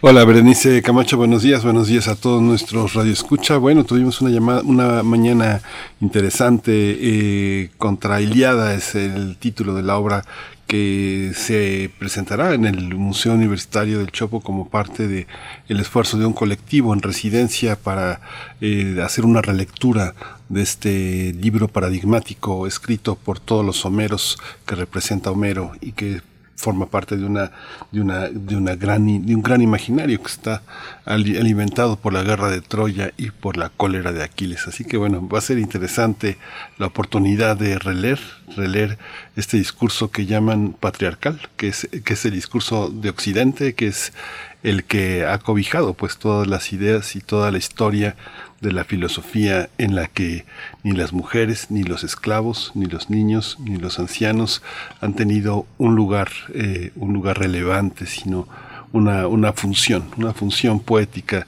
que en nuestros días de derechos, de derechos humanos, cobran una dimensión de presencia real, auténtica, como personas. Es pues sí, tuvimos esa, esa conversación muy interesante que bueno, se nos agotó el tiempo, pero podríamos seguir hablando al respecto con tantos elementos puestos a la mesa y revisando una obra pues insignia eh, de la cultura occidental, no sé si llamarle de esa manera, en aquel momento pues era una idea distinta, tal vez, ¿no? Se empieza a tejer de alguna u otra manera desde el ELA de la, la idea de, de, de, Europa, de los que están afuera, que son los bárbaros, de los que no hablan eh, eh, el griego, de los que no eh, tienen el logos de su lado, pero bueno, eh, eh, están ahí las redes sociales también para que ustedes nos comenten y nos cuenten cómo les va en esta mañana de lunes. También tuvimos la conversación sobre ciberfeminismo con la maestra Irene Soria. ella comentaba, hacía referencia a Donna Haraway, que tiene entre muchos escritos uno que es muy interesante, que es Manifiesto para Cyborgs, Ciencia, Tecnología y Feminismo Socialista a finales del siglo XX. Lo encuentran en español. A mí me ha costado, reitero la cuestión de la traducción en español porque porque me costó en su momento, hace algunos años, encontrar este libro eh, traducido al, al, español, pero se encuentra, ya se encuentra y, cada vez tiene, pues, mm, tenemos mayor posibilidad de eh, tener acceso a estos trabajos. También el de Remedios Zafra, ella sí en español, ella es española, eh, escribe desde España, no recuerdo si desde Madrid o Barcelona, por ahí va, y acaba de publicar El entusiasmo, precariedad y trabajo creativo en la era digital. Pues bueno, algunas coordenadas por si están interesados, interesadas en el tema, pues estas son algunas referencias importantes que en estas cuestiones pues no nos podemos saltar. Y tendremos en unos momentos en la nota nacional, vamos a hablar de el ajolote, biología del anfibio más sobresaliente del mundo. Es el título del libro del autor Andrés Cota Iriart, naturalista y escritor, fundador de la Sociedad de Científicos Anónimos, que llega esta publicación a su segunda edición de la mano de Elefanta Editorial, eh, una publicación reciente de este año con ilustraciones de Ana Bellido y estaremos con Andrés Cota Iriart para darnos pues todos los detalles de la elaboración de esta obra, Miguel Ángel. Sí, va a ser muy interesante hablar con el doctor eh, Andrés Cotairiart sobre el tema. También vamos a tener eh, Chile en, el, en esta agenda para este lunes 14 de marzo, justamente la llegada de Gabriel Boric, este joven, este joven chileno que es el presidente de la República y, que enfrenta toda una serie de desafíos para muchos en este fin de semana emparentados con un enorme guiño al gobierno, a las ideas, al mundo que representó Salvador Allende y que sigue representando entre nosotros una idea de la democracia, una idea de la lucha, de las posibilidades del futuro en América Latina que se vio cegado por la presencia de los militares que impidieron que Chile siguiera creciendo en esos años hacia la democracia. Vamos a tratar el tema con Daniela Campos Letelier. Ella es magíster en ciencia política por la Universidad de Chile, integra la red de politólogas. Mm, por supuesto, pues bueno, vamos a tener esa oportunidad de acercarnos a una nueva etapa para el pueblo chileno a través de la presidencia de Gabriel Boric, pues vamos a tener los detalles al respecto. Les seguimos invitando a que participen en redes sociales. Saludo rápidamente a Oscar Isidro Bruno. Dice, por favor, pongan por acá las sugerencias de lectura. Ya las puso nuestra querida Tamara Quirós en redes sociales, ya las comentamos también aquí al aire. Rosario Durán Martínez nos desea, nos manda una postalita y nos desea buen lunes. Huehuetlacatl también dice buena mañana del día Pi. Les dejo un RA 3.1416 saludo matutino a toda la banda. Flechador del Sol, buen inicio de semana. Gran preinauguración del, del Alfa. El pueblo, eh, el pueblo, el principal invitado en sus bicicletas vías de comunicación al 100%.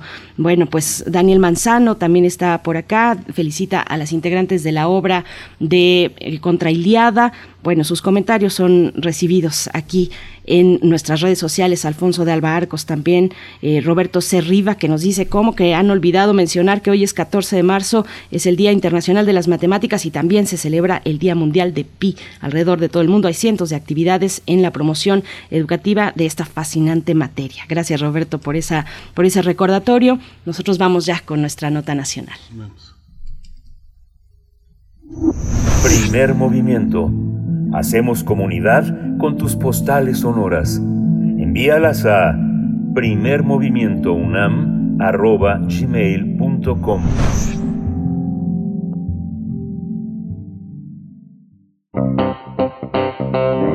Nota Nacional. El ajolote mexicano está en peligro de extinción. Especialistas señalan que el monstruo de agua mexicano podría sobrevivir solo 5 u 8 años más. Este anfibio que solo habita en el Valle de México desde tiempos inmemorables ha despertado el interés constante de personas muy diversas. Desde la mitología cuenta la leyenda que cuando se hacía se hacían los sacrificios humanos para poner en movimiento el quinto sol mexica, el dios Xolotl usó sus poderes de transformación para no morir. Incluso se escondió en un par de ocasiones para no ser asesinado, pero fue atrapado. Por esta razón decidió introducirse al agua y transformarse en anfibio. Andrés, Corta, Andrés Cota Iriart nos muestra en su libro El ajolote, biología del anfibio más sobresaliente del mundo, cómo ha sido venerado como fetiche, además de que ha sido comido por placer y usado como remedio. Biológicamente, los ajolotes son enigmáticos, no solo para científicos, sino para aficionados. Por ejemplo, ¿sabían que la salamandra en su etapa joven fue un ajolote, pero la especie mexicana de Xochimilco nunca madura, por tanto, es como si nunca dejara de ser un niño? Sin embargo, puede reproducirse y por si fuera poco, también regenera su cuerpo. Es decir, si le cortan una patita, la repone. Especialistas consideran que en cautiverio existen solo 100 ejemplares, pero otros más pesimistas creen que apenas existen dos decenas. Históricamente han vivido en el lago de Texcoco, de Chalco y Xochimilco, pero en la actualidad solo se puede encontrar en Xochimilco. Y vamos a tener una conversación esta mañana sobre el ajolote y sus sorprendentes características y sus riesgos de vida también. Nos acompaña a través de la línea el doctor Andrés Cotairiart, naturalista y escritor, fundador de la Sociedad de Científicos Anónimos. Andrés Cotairiart, gracias por estar esta mañana. Bienvenido a Primer Movimiento. Hola, buenos días. Un gusto, un gusto estar aquí conversando con ustedes con el sabio auditorio. gracias, gracias doctor. Fíjese que el mes que viene eh, NESA cumple muchos años de haber sido fundada, aparentemente oficialmente desde 1963, pero justamente eh, hay una hay un tesista que está armando una una gran crónica de Nesa y decía que los abuelos dicen que la gente que estaba en la desecación del lago eran ajolotes, pero se convirtieron en deshabitantes. ¿Eso será cierto?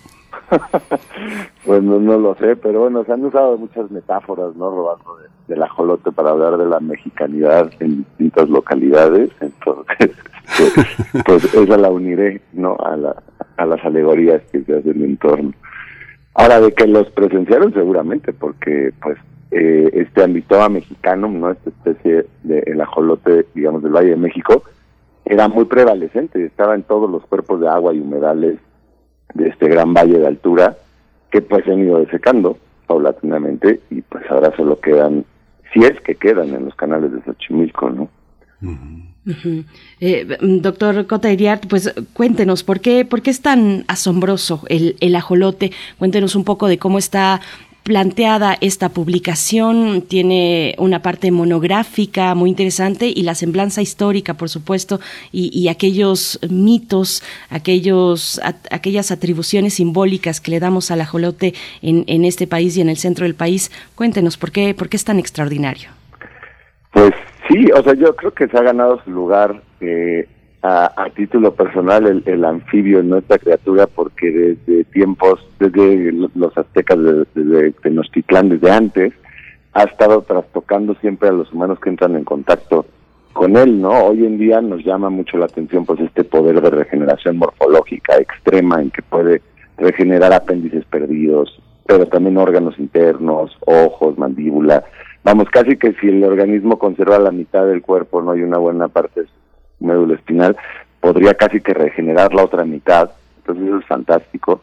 Y además no queda cicatriz, ¿no? De este proceso es, queda un tejido casi que igual al, al original, si no es que igual, además de pues este carácter neoténico de que pasa por la vida pues en estado larvario, digamos que nunca hace la metamorfosis que es habitual al resto de, a la mayoría del resto de anfibios.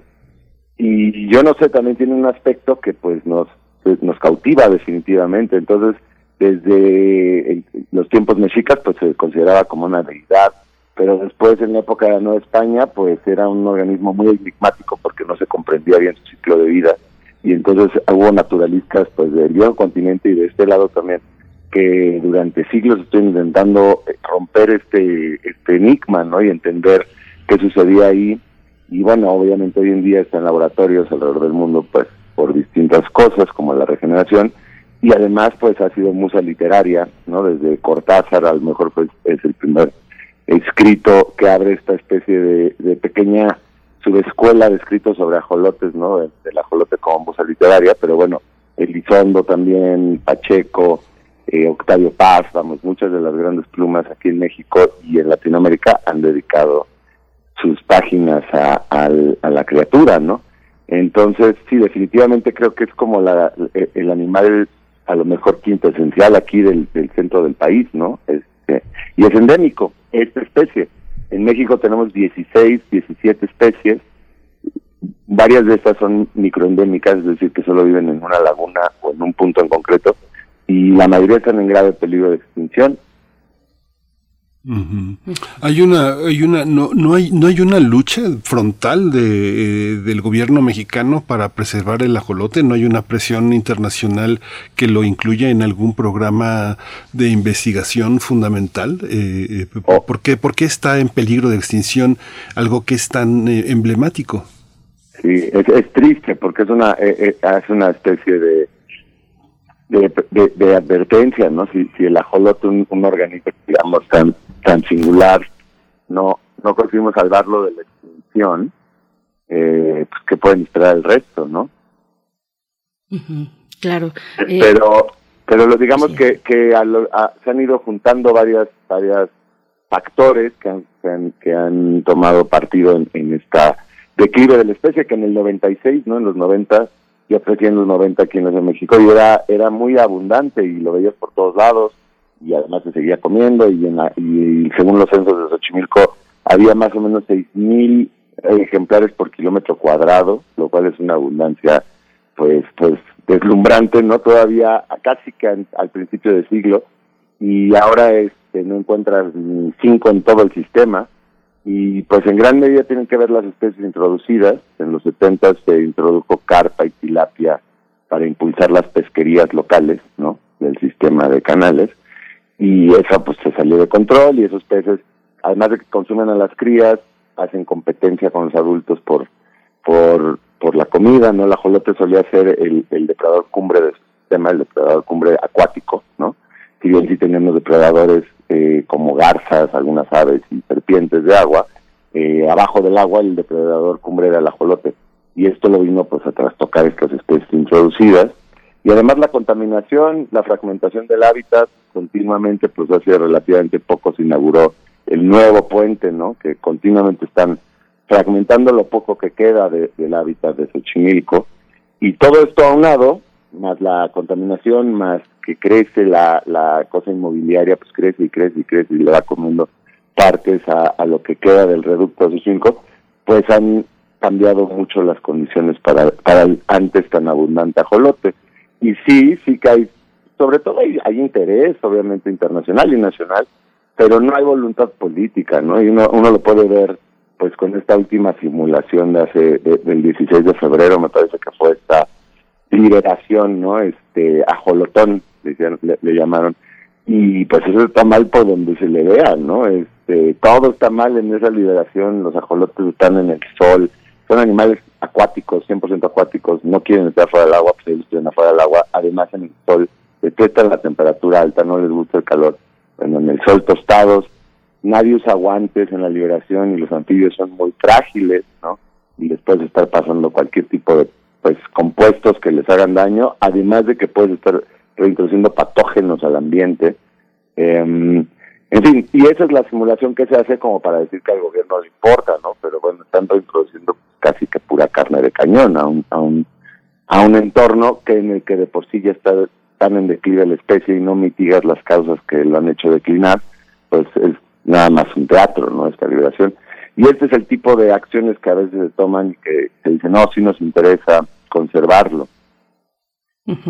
No hay voluntad política, nos dice eh, Andrés Cota. Nunca la ha habido, además. O sea, digo, hay muchos grupos, creo, de, conservación, como sucede con el medio ambiente y con los organismos en México y alrededor del mundo, en que las personas que los están conservando realmente es gente que, pues, este, lo hace casi que pues, por amor a la cantidad y ante cualquier este, obstáculo que está cruzando en su camino.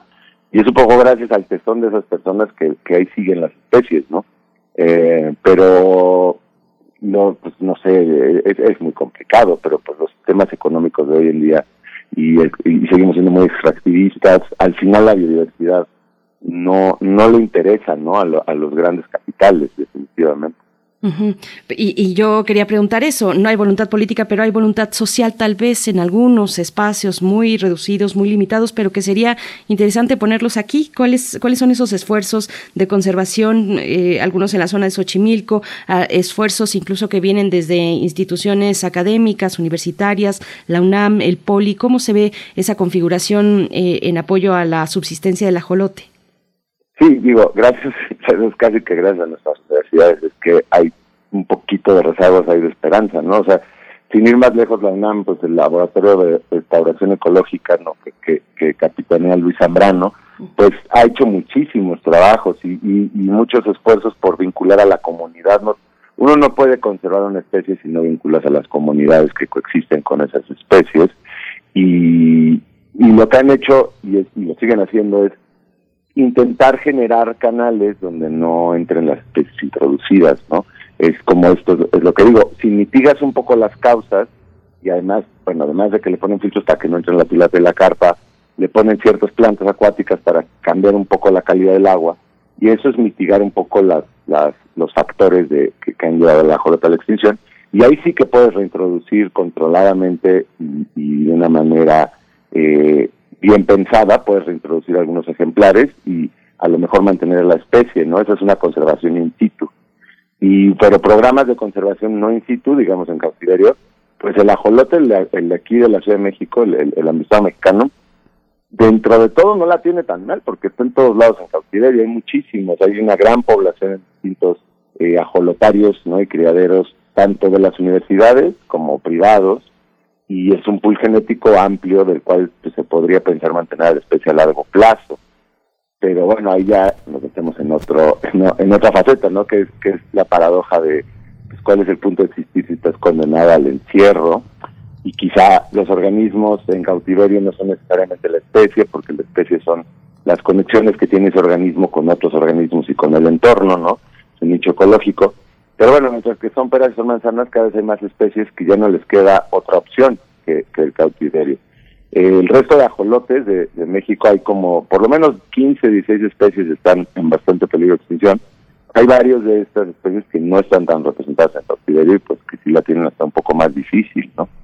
Eh, pero es, es, curioso, digo, es una es una salida muy antropo eh, antropocénica, ¿no? Plenamente, como te, salvo de, de, la extinción que yo mismo te estoy causando, poniéndote en cautiverio. Son las paradojas, ¿no? De nuestra especie. Este libro es una celebración y es una queja. Cuéntanos un poco, doctor, cómo, cómo fue armado este libro y cómo es que lo publica una editorial independiente, cómo se genera un libro en el que la apuesta pues es el agua también. La acuarela es lo que marca esta, esta edición, una, una pintura de agua. Es algo, eh, las ilustraciones son muy bellas y además también muy profesionales, eh, evidentemente diseñadas también para quien diseña libros eh, científicos y tiene una visión de la flora y de la fauna. Cuéntenos un poco este proceso, ¿cómo fue? Sí, sí, de acuerdo. A mí también me, gustan mucho las ilustraciones que hace Ana y que intentan pues hacer también una una vinculación artística, ¿no? Una aproximación artística a, la historia natural, que es, bueno, definitivamente lo que favorecemos, una, una entrada integral, ¿no? A, a la ciencia y al conocimiento y a difundirlo. Eh, la idea poco partió de, a partir de otro libro que existe, que es bastante recomendable para que interese el mundo del ajolote, que se llama Ajoloteada, este, el, el compilador es Roger Bartra y es un libro grandote que hace Fondo Cultura Económica que presenta como la estampa del ajolote en la cultura, en la historia, y si bien se trae apuntes científicos, son sobre todo de carácter histórico, ¿no? Este, y entonces algún día hojeando ese libro, el editor Emiliano Becerril y yo, estoy pensando, pues estaría muy bueno complementar este libro, ¿no? Acompañarlo de una publicación que hable pues de la parte de la biología y de la conservación todo esto que hemos estado platicando ahorita. Y entonces en ese momento, que fue a lo mejor en el 2014, 2015, pensamos, bueno, pues sí, es un libro importante porque hay mucho público, no sobre público joven, que a veces no conectó con el ajolote, como que la figura del ajolote es cíclica y entran como por periodos de moda, ahorita que está en el billete, ¿no? Y todo esto otra vez está como en medios, pero después pasan unos años y se vuelve a olvidar, ¿no? Porque así somos un poco los humanos. Este, entonces, en ese momento dijimos, bueno, vale la pena hacer especie de carta de presentación, esta introducción, de una manera apelativa pues al territorio del ajolote. Y tuvimos en un momento a lo mejor ingenuamente pensamos, bueno, y esto le va a interesar pues no a, a la fe, pues eh, tiene carácter para ser federal, nacional, bibliotecas de aula. Y bueno, no fue el caso, no entramos a todos los convocatorios pertinentes y no, nunca quedó en nada. Entonces nos fuimos reduciendo, entonces fuimos aquí a la Ciudad de México, ¿no? Este, a, la Secretaría de Ciencia de la Ciudad de México, y ahí tampoco les interesó porque en su momento nos decían que los libros ya no eran la manera de divulgar el conocimiento, ¿no? Muy a nuestro pesar que hacemos libros.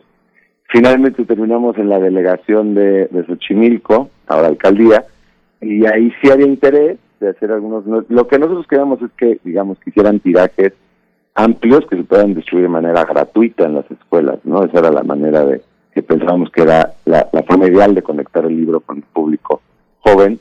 Y pues sí había interés, pero en ese entonces pasó esto de un socavón en Xochimilco, que no sé si recuerdan, pero se hizo un, socavón que empezó a drenar los canales. Entonces, bueno, ya se hizo un carácter de emergencia ahí y entonces ya pues, el libro quedó completamente olvidado Así que hubo que sacarlo a la, totalmente independiente, ¿no? Al final sí tuvo un apoyo de coediciones, se llamaba el programa, en que la Secretaría de Cultura precompra mil ejemplares, entonces uno puede hacer el tiraje, y la Secretaría de Cultura eh, distribuye esos mil ejemplares, pues, en lo que era Educal antes, ¿no? Ahora Educal está muy demeritado, pero, pero en fin, lo distribuía, y ese fue el primer ciclo. Esta segunda edición ya se tenía ganas de hacerla desde, desde el 2019 porque el libro pues se movió bien para un tiraje mediano y pues se vino la pandemia. Entonces este, ahora, ahora se pudo recuperar ¿no? lo, el proyecto. Eh, pero bueno, pues sí ha sido básicamente gracias al tesón de, de, de Elefanta Editorial que, que este libro está pues ahora en librerías, ¿no? Saludos ahí a Emiliano Becerril. Y bueno, este, esta publicación tiene, este libro, este material tiene la bondad de ser un libro introductorio, un libro para todo público, para público amplio y además está ilustrado, puede llegar pues a todas las edades, básicamente. ¿Hay, una, ¿hay alguna modificación, algo cambió de la primera a esta segunda versión que se lanza en este año? Sí, sí, eso, por, supuesto, hay varias precisiones que, que, se fueron refinando ¿no? a lo largo del camino y en y le, y le incluimos además un epílogo, ¿no? Que es un poco qué ha pasado con el ajolote en estos cuatro o cinco años, que es un poco triste porque es un epílogo, eh, pues sí, es un baño de realidad de que pues el ajolote, al menos en digamos en, lo que sería entorno silvestre, pues cada vez va peor. Y, y ahí es un, y, además es un epílogo todo porque juega con que si esto se vuelve a publicar en otros cinco años, pues a lo mejor ya va a ser un epitafio, ¿no? Para la especie en vida, en cautiverio hay bastante población, pero una vez más nos vamos a esta paradoja de, como decimos mucho, eh, ahorita en esta época antropocéntrica plena decimos, no, una especie extinta en vida libre, ¿no? Extinta en el mundo silvestre, como si realmente hubiera una alternativa, ¿no? Este, como si realmente los organismos en cautiverio fueran las especies, que, que, no me parece que lo sean, este, necesariamente, pero bueno, sí, eh, la segunda edición, digamos, es ligeramente aumentada y corregida.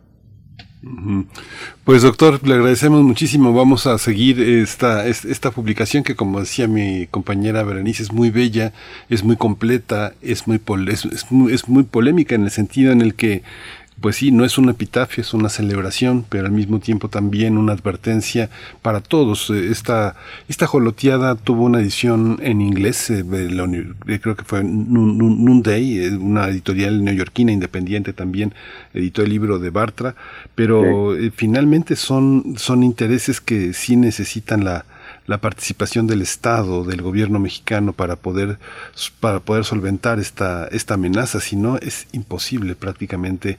Pues ojalá mucha vida, mucha vida tanto al ajolote como al libro, que, que yo creo que de alguna manera este libro va a ser un talismán para su sobrevivencia.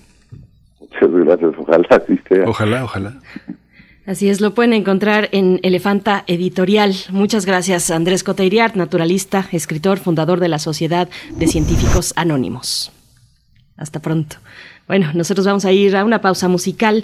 Está a cargo de Alex Ferreira. Hubo algo, es el título de esta canción.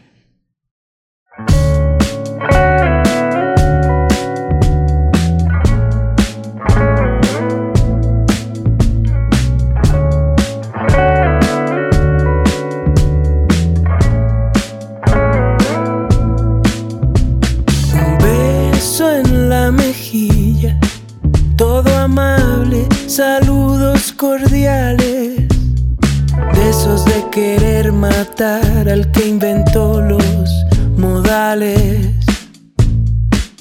deben, de cuando en vez se deben un café. El tiempo te hace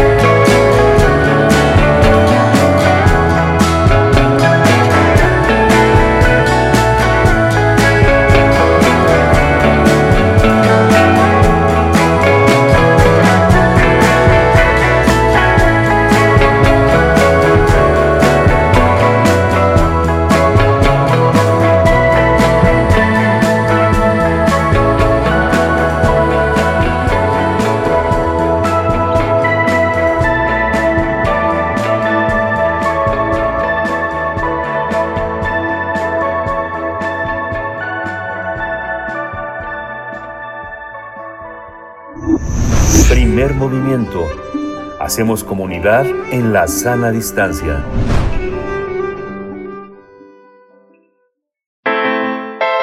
Nota Internacional. Gabriel Boric, de 36 años, se convirtió en el presidente más joven de la historia de Chile. El pasado viernes 11 de marzo asumió el cargo, contando con una ambiciosa agenda de cambios que incluye reformas al sistema de pensiones, al tributario y de salud, lo que en parte responde a algunas de las demandas representadas en el estallido social que comenzó en octubre de 2019. Con una evocación al socialista Salvador Allende, el nuevo presidente de Chile aseguró que en su primer discurso buscará recuperar la economía de un país sin ahondar en la desigualdad. Aludió a zonas contaminadas por la actividad industrial, a las históricas bajas pensiones, al costo de la educación o a los grandes desafíos en el norte y sur del país por la inmigración ilegal y un antiguo conflicto indígena. Boric apeló a la unidad entre fuerzas políticas a pesar de que sus palabras rompen con el sistema económico que ha regido al país durante más de tres décadas.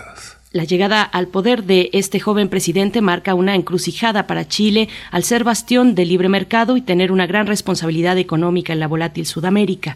Además, el país está reformulando su constitución de la época, desde la época de Augusto Pinochet, que ha apuntalado el crecimiento, pero a la que se le acusa de fomentar la desigualdad. Vamos a realizar un análisis de la toma de posesión del de, nuevo presidente chileno y las expectativas sobre su mandato. Ya está en la línea Daniela Campos Letelier, y es periodista, es magíster en ciencia política de la Universidad de Chile e integra la red de politólogas. Eh, Daniela Campos Letelier, muchas gracias por estar aquí en México nuevamente. Bienvenida, buenos días. Hola, buenos días a ambos, ¿cómo están? Gracias, Daniela. Muy bien, esperamos que tú también. Eh, y pues bueno, con observando desde este lugar el, interesante momento por el que atraviesa Chile, ¿qué, ¿qué, destacar? ¿Qué destacar del discurso de toma de posesión que tuvo lugar, entiendo, en Valparaíso y no en Santiago? Eh, ahí un repaso muy interesante, conmovedor también, hablando de eh, los desaparecidos, de la diversidad, del trabajo de cuidados y de las mujeres. Cuéntanos, ¿qué, qué destacar? ¿Cómo se vivió este día de toma de posesión? Bueno, se vivió con mucha emoción, era imposible no, no emocionarse, eh, creo que todos lo vivimos así desde, desde ese sentimiento.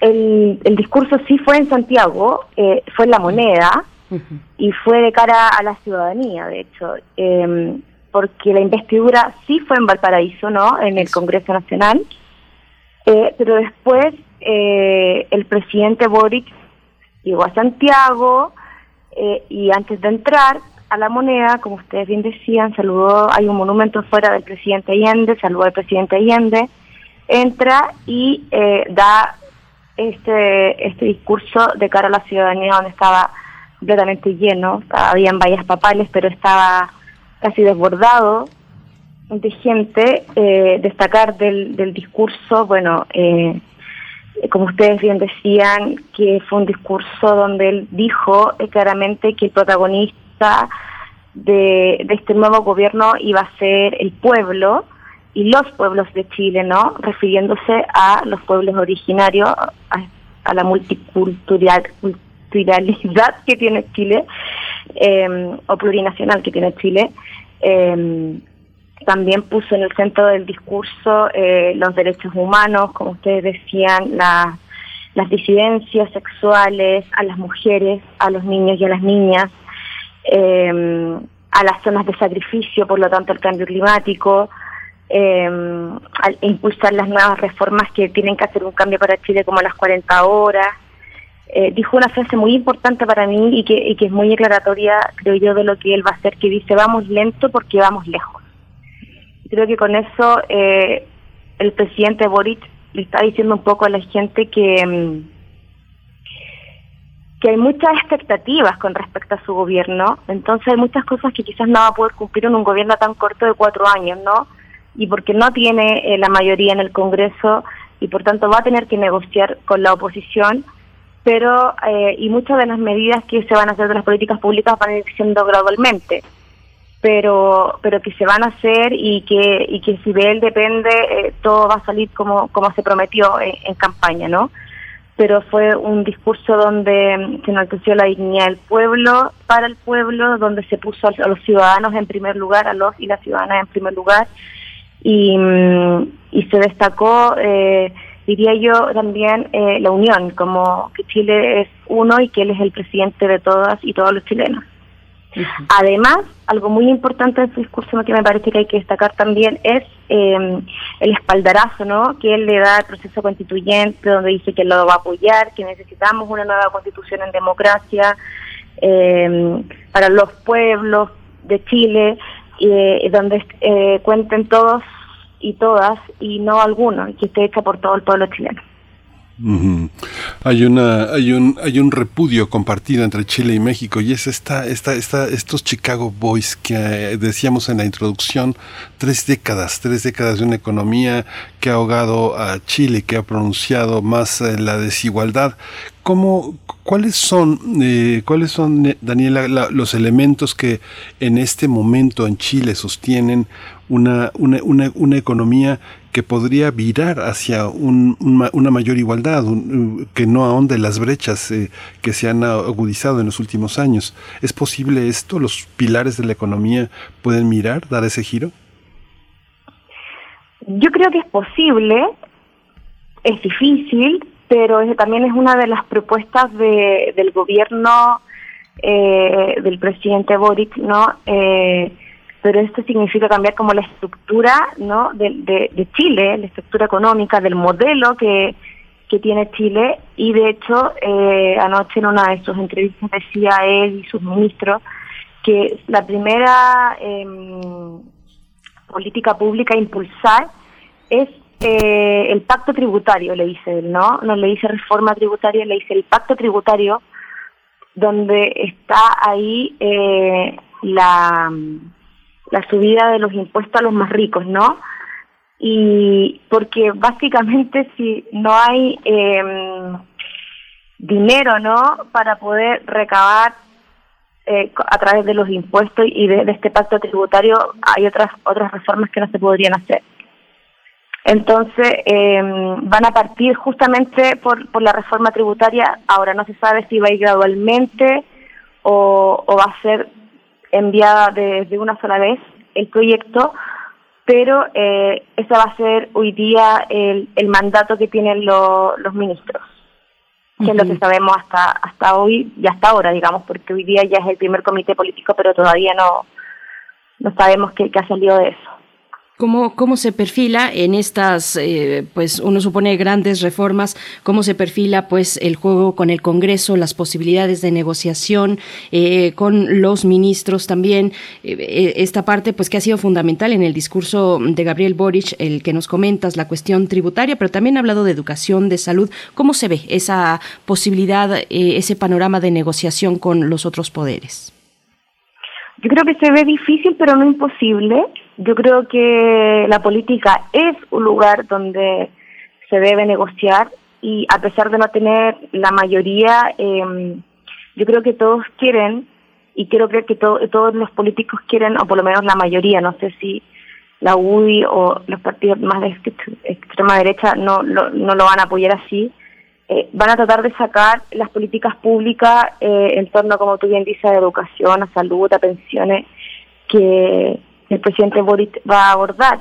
Em, también creo que la, la sociedad civil tiene un rol súper importante y el día que del discurso no, él decía em, que, que este gobierno era de todo y, y, y el pueblo, que él contaba con el pueblo y el pueblo le decía, Gabriel, amigo, el pueblo está contigo. Entonces yo creo que la sociedad civil va, va a empujar también muchas cosas, va a salir a las calles para ayudarlo.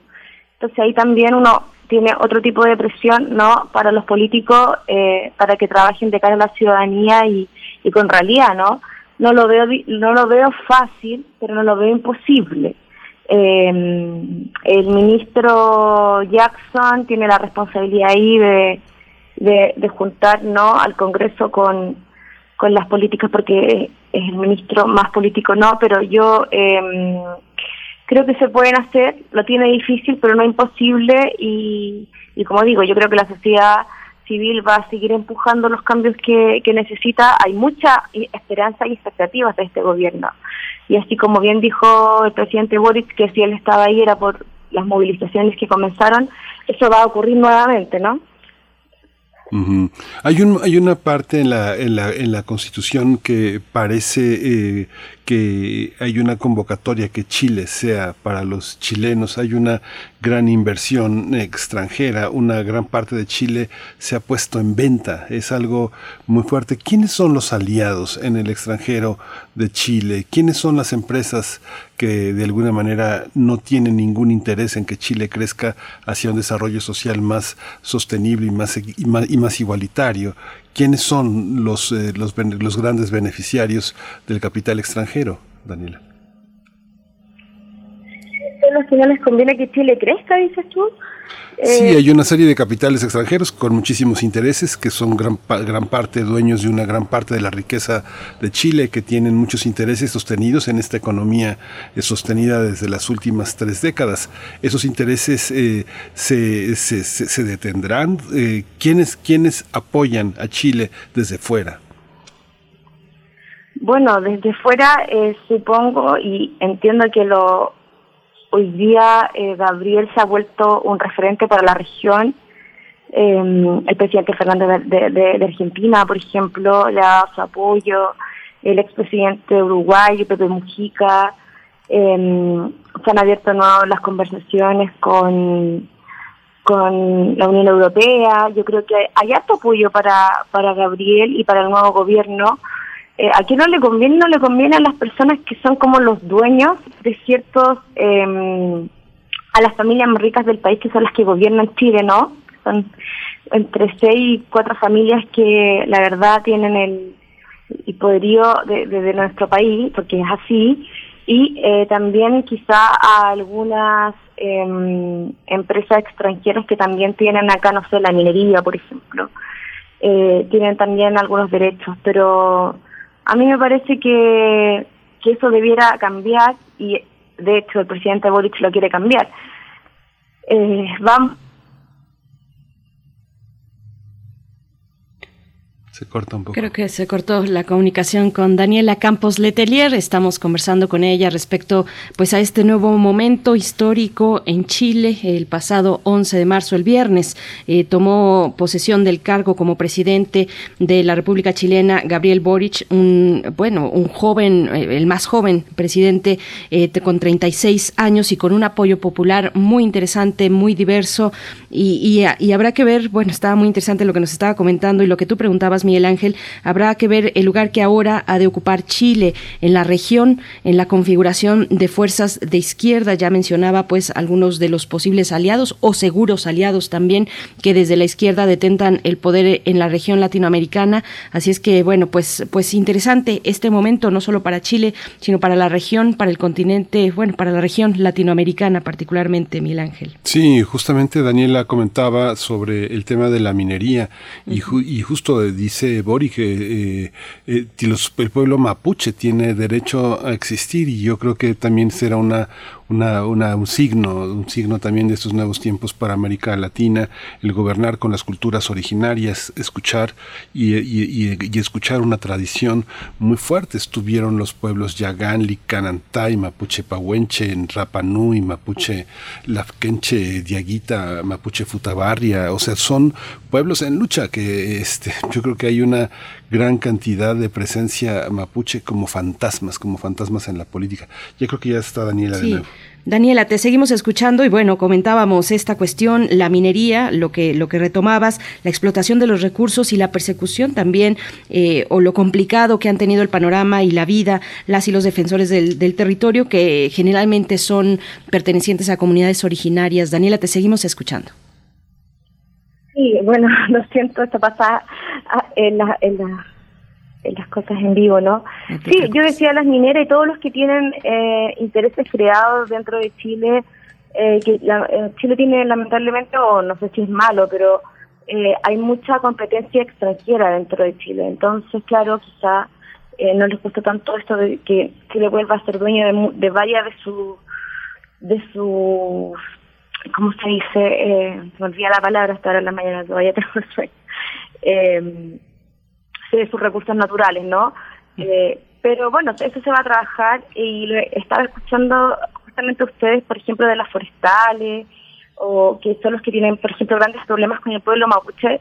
Yo creo que una gran señal que vio ahora el presidente Boric es que el estado de excepción eh, no se va a, a expandir.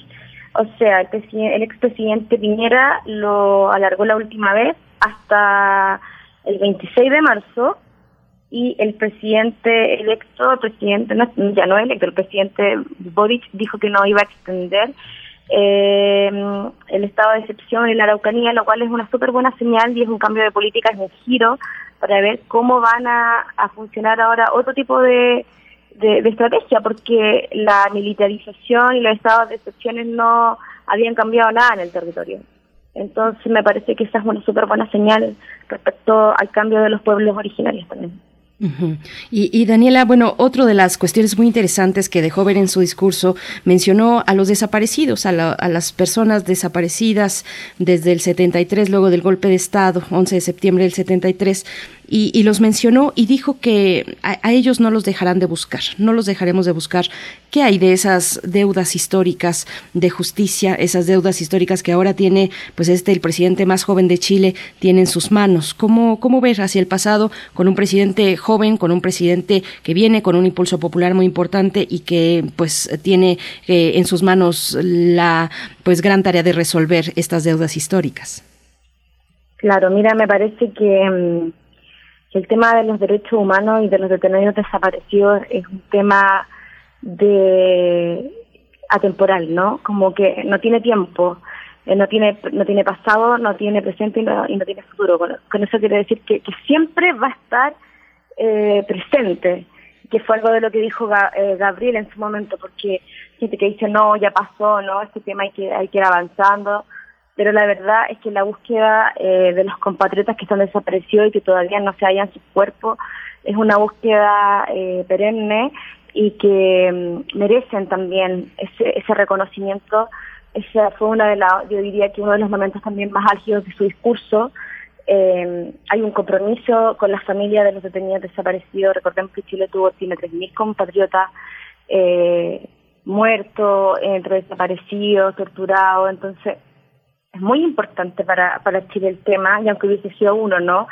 Eh, entonces me parece que, que ponga el, el punto sobre la mesa de los derechos humanos y sobre la búsqueda de los compatriotas que aún no aparecen es aún más importante y del mismo modo yo lo uno también porque lo dijo por la falta de mm, eh, por las violaciones de los derechos humanos que también ocurrieron en el, en el gobierno de Sebastián Piñera, del expresidente Sebastián Piñera, y también como una muestra me parece a mí muy muy directa eh, con respecto a eso, él retiró 139 querellas por ley eh, de seguridad del Estado.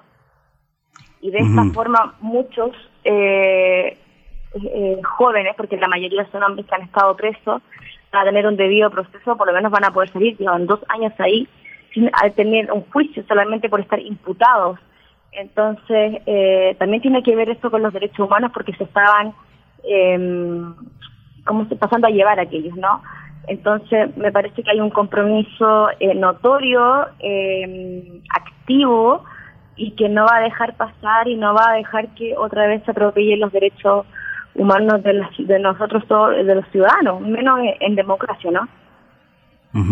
Por último, Daniela, eh, quisiera que alguna alguna lectura que hagas de Irina Caramanos es una eh, va a ser una primera dama muy original porque finalmente rompe con esta idea de primeras damas decorativas que que eh, finalmente es una es una profesionista muy importante, ha trabajado en medios, es feminista, es, se ha pronunciado en favor de la cuestión de las juventudes transgénero, de la infancia de la interculturalidad, de, a favor de los mapuches. Ella es antropóloga, este, digamos, no es la primera dama que no sea decorativa. Ha habido otras mujeres en la historia de Chile muy importantes, pero en este momento una mujer tan joven, yo creo que es la, la mujer más joven que ha estado al frente de tareas tan eh, importantes como las que va a asumir ahora.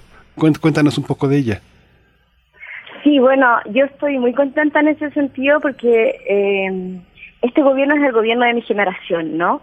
Entonces, uno ve por primera vez un gobierno eh, que va a gobernar, que no lo ha hecho antes, con una coalición que no lo ha hecho antes. Entonces ve eh, equipos renovados, que no digo que solo por eso van a ser mejores, pero por lo menos tenemos una oportunidad nueva de ver otro tipo de, de hacer política, ¿no? Repitiendo, por supuesto, lo bueno que ya se ha hecho, pero también haciendo otras nuevas formas. Y eh, esto lo uno perfectamente con, con la primera dama, con Irina, que como tú bien dijiste, es feminista, la, la describiste bastante bien. Yo creo que ella va a cumplir un rol muy importante dentro del gobierno, porque nosotros tenemos un gobierno, como lo ha dicho el presidente Boric, con perspectiva de género y un gobierno feminista. Tenemos más ministras que ministros. De hecho, tenemos la primera ministra eh, del Interior que es mujer. Entonces, eh, yo creo que Irina va a tomar una posición muy activa, que ya lo, lo ha ido haciendo, y va a desarrollar políticas públicas eh, en torno a esa función, a la función feminista, a la visibilidad de la mujer, al levantamiento de la de la de las políticas públicas que nos competen, eh, a nuestros derechos. eh, así que no, yo creo que ella va a desarrollar de todas maneras un, un, un lugar preponderante y va a ser la compañera que necesita eh, el presidente Boric porque los dos están en una misma línea y, y como te digo, eh, con un sentido de, de un nuevo Chile, de un, de un- Chile donde el pueblo sea el, el protagonista con perspectiva de género, donde quepan las disidencias sexuales, donde las mujeres tengan una, una importancia, una visibilización, no una desigualdad, eh, los niños las niñas estén presentes, los pueblos originarios, eh, ojo con los saqueos, y, eh, cuando decían no es, saque- no es sequía, es saqueo, eh, y Irina va a trabajar eh, desde ese frente también, sobre todo por las mujeres. Ujú. Daniela, por último, es que ahora hablando de, de- de perfiles, de actores destacados, destacadas, ¿a quién tener en la mira? ¿Quiénes estarán eh, pues dando, eh, mm, acompañando o haciendo también, bueno, sobre todo acompañando este proceso que es, que es muy amplio, este proceso social en Chile? Eh, háblanos un poco del gabinete, bueno, de las ministras y ministros, aquí los llamamos secretarios, eh, pero un poco de los titulares de los ministerios, de, de otros personajes incluso fuera del gobierno de Boric, eh, está Elisa Loncón en la convencional constituyente del pueblo mapuche. Eh, ¿Quiénes son esos perfiles que hay que tomar en cuenta y seguirles la pista en este proceso? Bueno, yo creo que sin duda a, a Siches, que es la es nuestra nueva eh, ministra del Interior, primera vez una mujer lleva esa cartera acá en el país y por tanto eh, va a ver todo lo que es la seguridad, ¿no? Eh, también creo que es súper importante eh, seguir a, a Giorgio Jackson, que es, el hombre mm, eh, de confianza, digamos, y que estuvo en la, en la eh, también en las movilizaciones cuando cuando eh, eran jóvenes, ¿no? Junto con más jóvenes, digamos, porque son jóvenes, nada, somos jóvenes todavía, más jóvenes cuando estaban las movilizaciones con, con Gabriel, ¿no? Son amigos hace, hace muchos años y él es, eh, Yogi Jackson es el ministro secretario general de la, de la presidencia, lleva todo el segundo piso y lleva toda la, la- los diálogos, la negociación política. Por eso yo antes decía que él es, el ministro más político y que es muy importante tener ojo porque va a tener que ir a buscar votos, va a tener que ir a buscar negociación, va a tener que conversar con, y sentarse con todas las personas de, de la oposición, entonces también hay que seguirlo. Eh, bueno, la, la vocera, por supuesto, eh, Camila Vallejo, ustedes la deben tam- también la deben reconocer, es muy importante, también era de, de- de este grupo, ¿no? De, de, las movilizaciones. Eh, y yo diría que eh, todos los ministros son muy importantes, eh, pero también hay que seguir a la ministra Antonia Arellano, Orellana, que es la ministra eh, del CERNAMEC, del Servicio de la Mujer y Género. Eh, yo creo que, que entró al comité político por primera vez este año también y es muy importante. Como tú ves, nombro muchas mujeres porque yo creo que este, este gobierno está, eh, es feminista y está fundado en base feminista y está creado en clave feminista. Entonces me parece que ahí es donde hay que, hay que seguir la línea y serían como los más importantes, yo creo. O sea, todos lo son, pero yo destacaría destacaría por ahí que son los que hay que, seguir y, y van a llevar el tema político además. Pues Daniela, muchísimas gracias por esta, por esta precisión, por este mapa tan amplio eh, de Chile. Daniela Campos de Telier, ya nos dieron las nueve de la mañana aquí en México. Te agradecemos mucho esta participación y bueno, pues seguimos, seguimos eh, leyendo y, y esperando que Chile, que Chile vaya adelante. Daniela Letenier, miembro de la red de politólogas, muchas gracias. Buenos días. A ustedes, un abrazo, chao, chao. Gracias, hasta pronto. Nos despedimos de la radio Nicolaita. El día de mañana tenemos una cita a partir de las 8, muy temprano. Nosotros vamos a ir al corte y volvemos. Síguenos en redes sociales. Encuéntranos en Facebook como Primer Movimiento y en Twitter como arroba PMovimiento. Hagamos comunidad.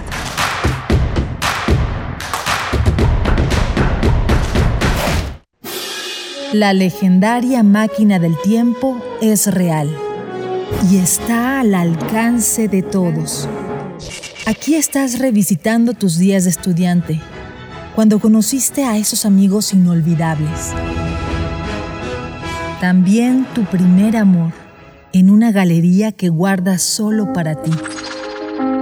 Incluso puedes echarle un ojo a los días que todavía no son, hacia los que caminas. La música es tu máquina del tiempo. Primera temporada 2022 de la Orquesta Filarmónica de la UNAM. Domingos a las 12 horas por el 96.1 de FM y el 860 de AM. Para recordar lo que fue, es y será. Radio UNAM. Experiencia sonora. Para participar en el ejercicio de revocación de mandato necesitas tres cosas. Tu INE vigente. Pero si su vigencia es 2021, podrás utilizarla para participar. Deberás usar cubrebocas cuando vayas a la casilla. Y ubicar tu casilla en INE.mx. El ejercicio de revocación de mandato va y va muy bien. Este 10 de abril toma tu decisión, participa y celebremos nuestra democracia. ¿Mi INE? Nos une. Hipócrates 2.0 Mantenerse informado es parte importante de la vida. La información nos da la oportunidad de tomar las mejores decisiones, principalmente para la salud. Soy Mauricio Rodríguez, conductor de Hipócrates 2.0, donde cada semana llevamos para ti los mejores contenidos y especialistas en materia de salud. Escúchanos. Hipócrates 2.0, martes a las 18 horas, por Radio UNAM. Experiencia sonora.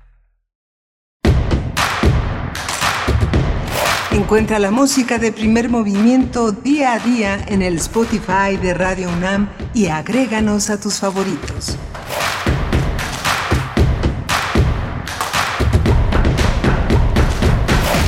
Son las 9 de, de la mañana con 3 minutos. En este lunes 14 de marzo eh, estamos en primer movimiento en Adolfo Prieto 133. Hoy está Socorro Montes en la consola, en la, conduciendo los controles técnicos de esta gran radiodifusora. Está Violeta Berber en la asistencia de producción y Frida Saldívar en la producción ejecutiva. Mi compañera Berenice Camacho del otro lado del micrófono. Berenice, buenos días. Buenos días, Miguel Ángel Quemain. Estamos leyéndoles en redes sociales, eh, eh, viendo sus comentarios respecto a los temas que hemos tenido en esta mañana. Nos preguntaban por ahí el nombre, el, nombre del libro sobre el ajolote de Andrés Cota Iriart, que se publica en su segunda edición por Elefante Editorial. El nombre es El ajolote, biología del anfibio más sobresaliente del mundo, con ilustraciones de Ana Bellido. Así es que bueno, vale, vale mucho la pena, de verdad. Eh, van, vamos, van a disfrutar mucho de esta, de esta publicación que puede compartirse con todos los integrantes de la familia. Así es que, bueno, acérquense, acérquense a esta propuesta de Andrés Coteiriart.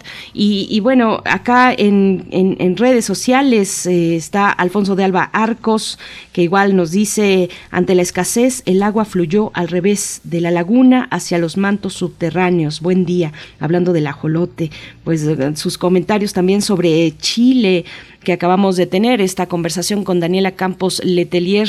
¿Qué, qué frase esta que nos decía esta consigna de no es sequía, es saqueo? Nos decía Daniela Campos Letelier. Dice, refrancito, muy esperanzador e importante la victoria y la lucha de nuestros hermanos chilenos. Hoy los, entre comillas, pone académicos y periodistas de izquierda en México felices y diciendo que así debería ser Andrés Manuel. Pues bueno, eh, es lo que nos, nos comparte refrancito.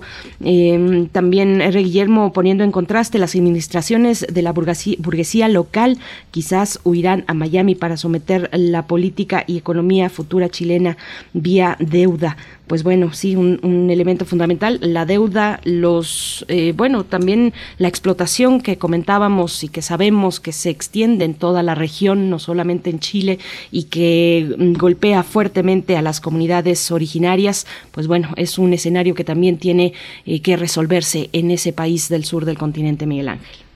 Sí, es eh, muy importante todo este signo de los tiempos que nos hablaba Daniela Letelier sobre, sobre esta nuevo Chile. Me imagino que debe de ser muy emocionante estar en, la, en, en el Chile de hoy, sobre todo para las generaciones que todavía tienen la memoria de lo que pasó en los años 70 y que fue muy traumático después las personas que volvieron a Chile en los años 90 y se encontraron con un Chile en la frivolidad, en el consumo, en, el desaliento, en el desánimo y que finalmente volvió a surgir con lo que Daniela llama, Daniela Letelier llama eh, una nueva generación, los que justamente nacieron eh, a finales de los 80 y que hoy tienen treinta y pico de años y que están cambiando a Chile. Es maravilloso.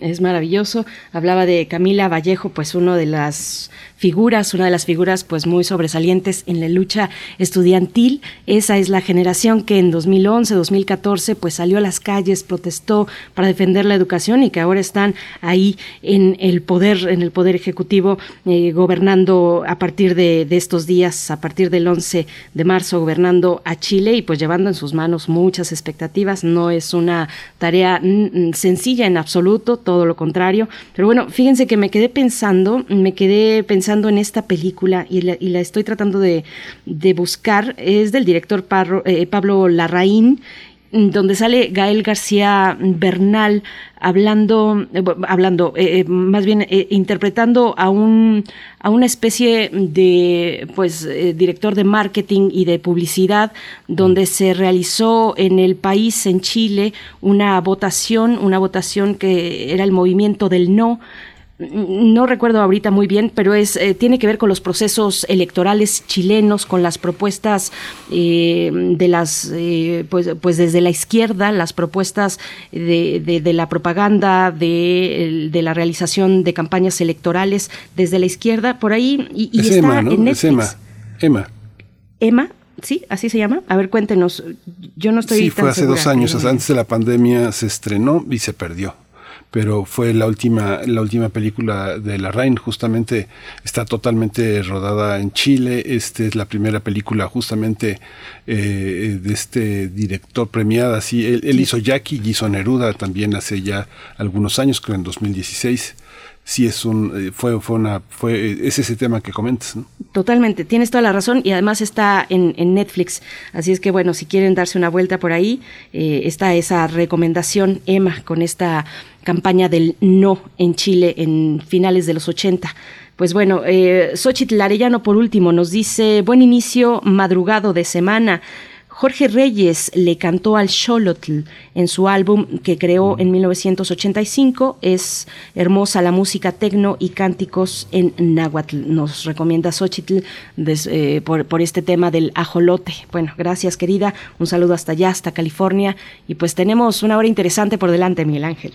Sí, tenemos eh, una, una, hora interesante, pero no, no quería dejar de comentar. Eh, justamente, eh, nosotros ya no alcanzamos el viernes pasado a comentar eh, esta respuesta que dio el gobierno de la República a, este, a, la, a, los eurodiputados, que siempre son, son muy, muy, muy curiosos. Los eurodiputados son hechos de muchos, de muchos moles y, y, se juntaron para decir que no había, había mucho peligro para la prensa mexicana y la respuesta fue muy contundente del gobierno mexicano sobre su espíritu injerencista, su desconocimiento de la ritualidad mexicana en medios de comunicación.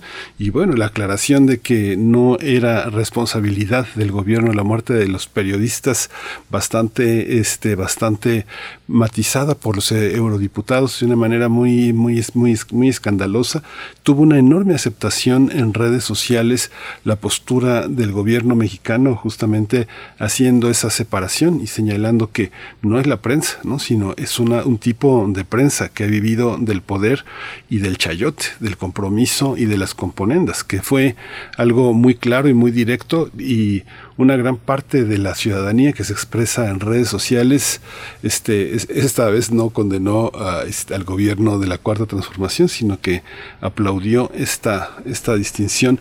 En Prisma Reu hubo una entrevista muy interesante que nuestra compañera eh, de Yanira Morán realizó con Temoris Greco a propósito de, este, de ese momento muy, muy inmediato. Vale la pena escucharla en nuestro podcast. Este, es, una, es una visión muy interesante sobre esta, sobre esta perspectiva. Por supuesto, pues cuéntenos qué les pareció a ustedes, les tundió con todo el presidente López Obrador. Eh, pues están ahí las redes sociales para que puedan ustedes comentar. Fíjate, Miguel Ángel, que ya tengo la precisión de la película y la película se titula No y también está Gael García Bernal y también es del director eh, Larraín, eh, de Pablo Larraín, pero se trata de una cosa distinta. Es, es, es, una película que parte de la obra de teatro El plebiscito de, ah. de Antonio Escarmeta y que fue filmada, fue lanzada en el año 2012 en, en, Chile y que tiene que ver con la campaña del no en el plebiscito de 1988 pues bueno, pero ambas, ambas son muy, muy recomendables y, están ahí al alcance de quien tenga esta suscripción en, en, esa plataforma que mencionamos. Pues vámonos, vámonos ya con la poesía necesaria. Después tendremos en la mesa del día, estaremos conversando eh, con los ganadores y también la organizadora de los proyectos de incubadora teatral del Teatro de la Capilla, Alejandra Ramos, productora en la Capilla Teatro y encargada de esta incubadora, y también dos eh, ganadores, eh, Karen Alicia, ganadora de la tercera incubadora de proyectos ahí en la capilla por la obra como directora de obra ¿Por qué no tengo cama? Así se titula. Y también David Almaga, ganador de la tercera incubadora de proyectos con la obra Avería. Vamos a tenerlos aquí en primer movimiento, pero nos vamos con la poesía primero. Primer movimiento. Hacemos comunidad con tus postales sonoras. Envíalas a primermovimientounam.gmail.com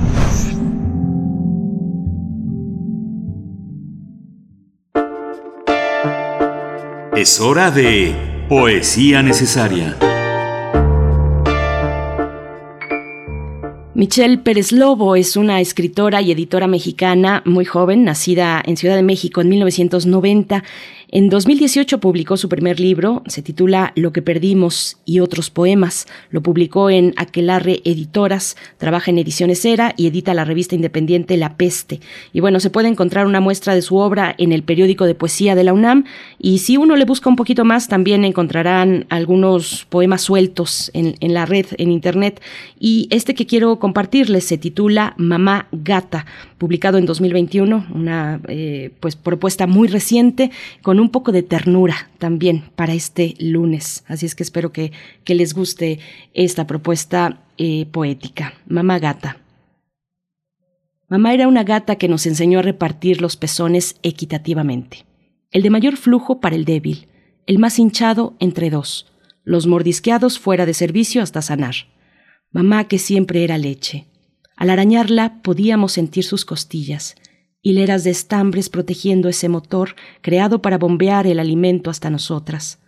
Mamá que tapizaba su tráquea de nuestros pelos, que se comía nuestras lagañas con la solemnidad de un ritual, mamá que lamía todos nuestros rincones a todas horas hasta dejarnos mansas, mamá que nos mordía los hocicos para mostrarnos la diferencia entre la venganza y el juego, Mamá que cazaba insectos, los llevaba con la boca de un lado a otro y luego nos permitía rematarlos. Mamá gata que murió durante meses para introducirnos suaves ante el mundo.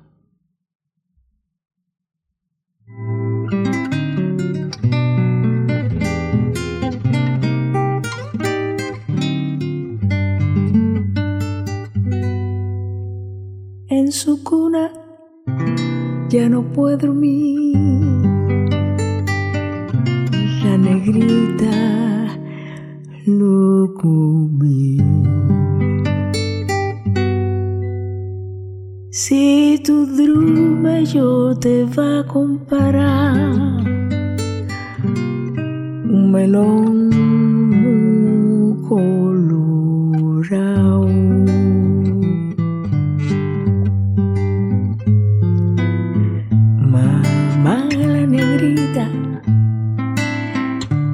se le salen los pies en la cunita y la negra me sé. Ya no sabe qué hacer. Tu drume negrita que yo va a comprar nueva cunita que tendrá capité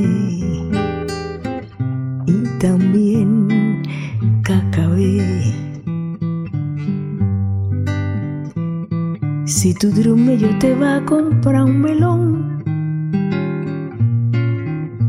muy colorado, si no yo te va a traer un babalao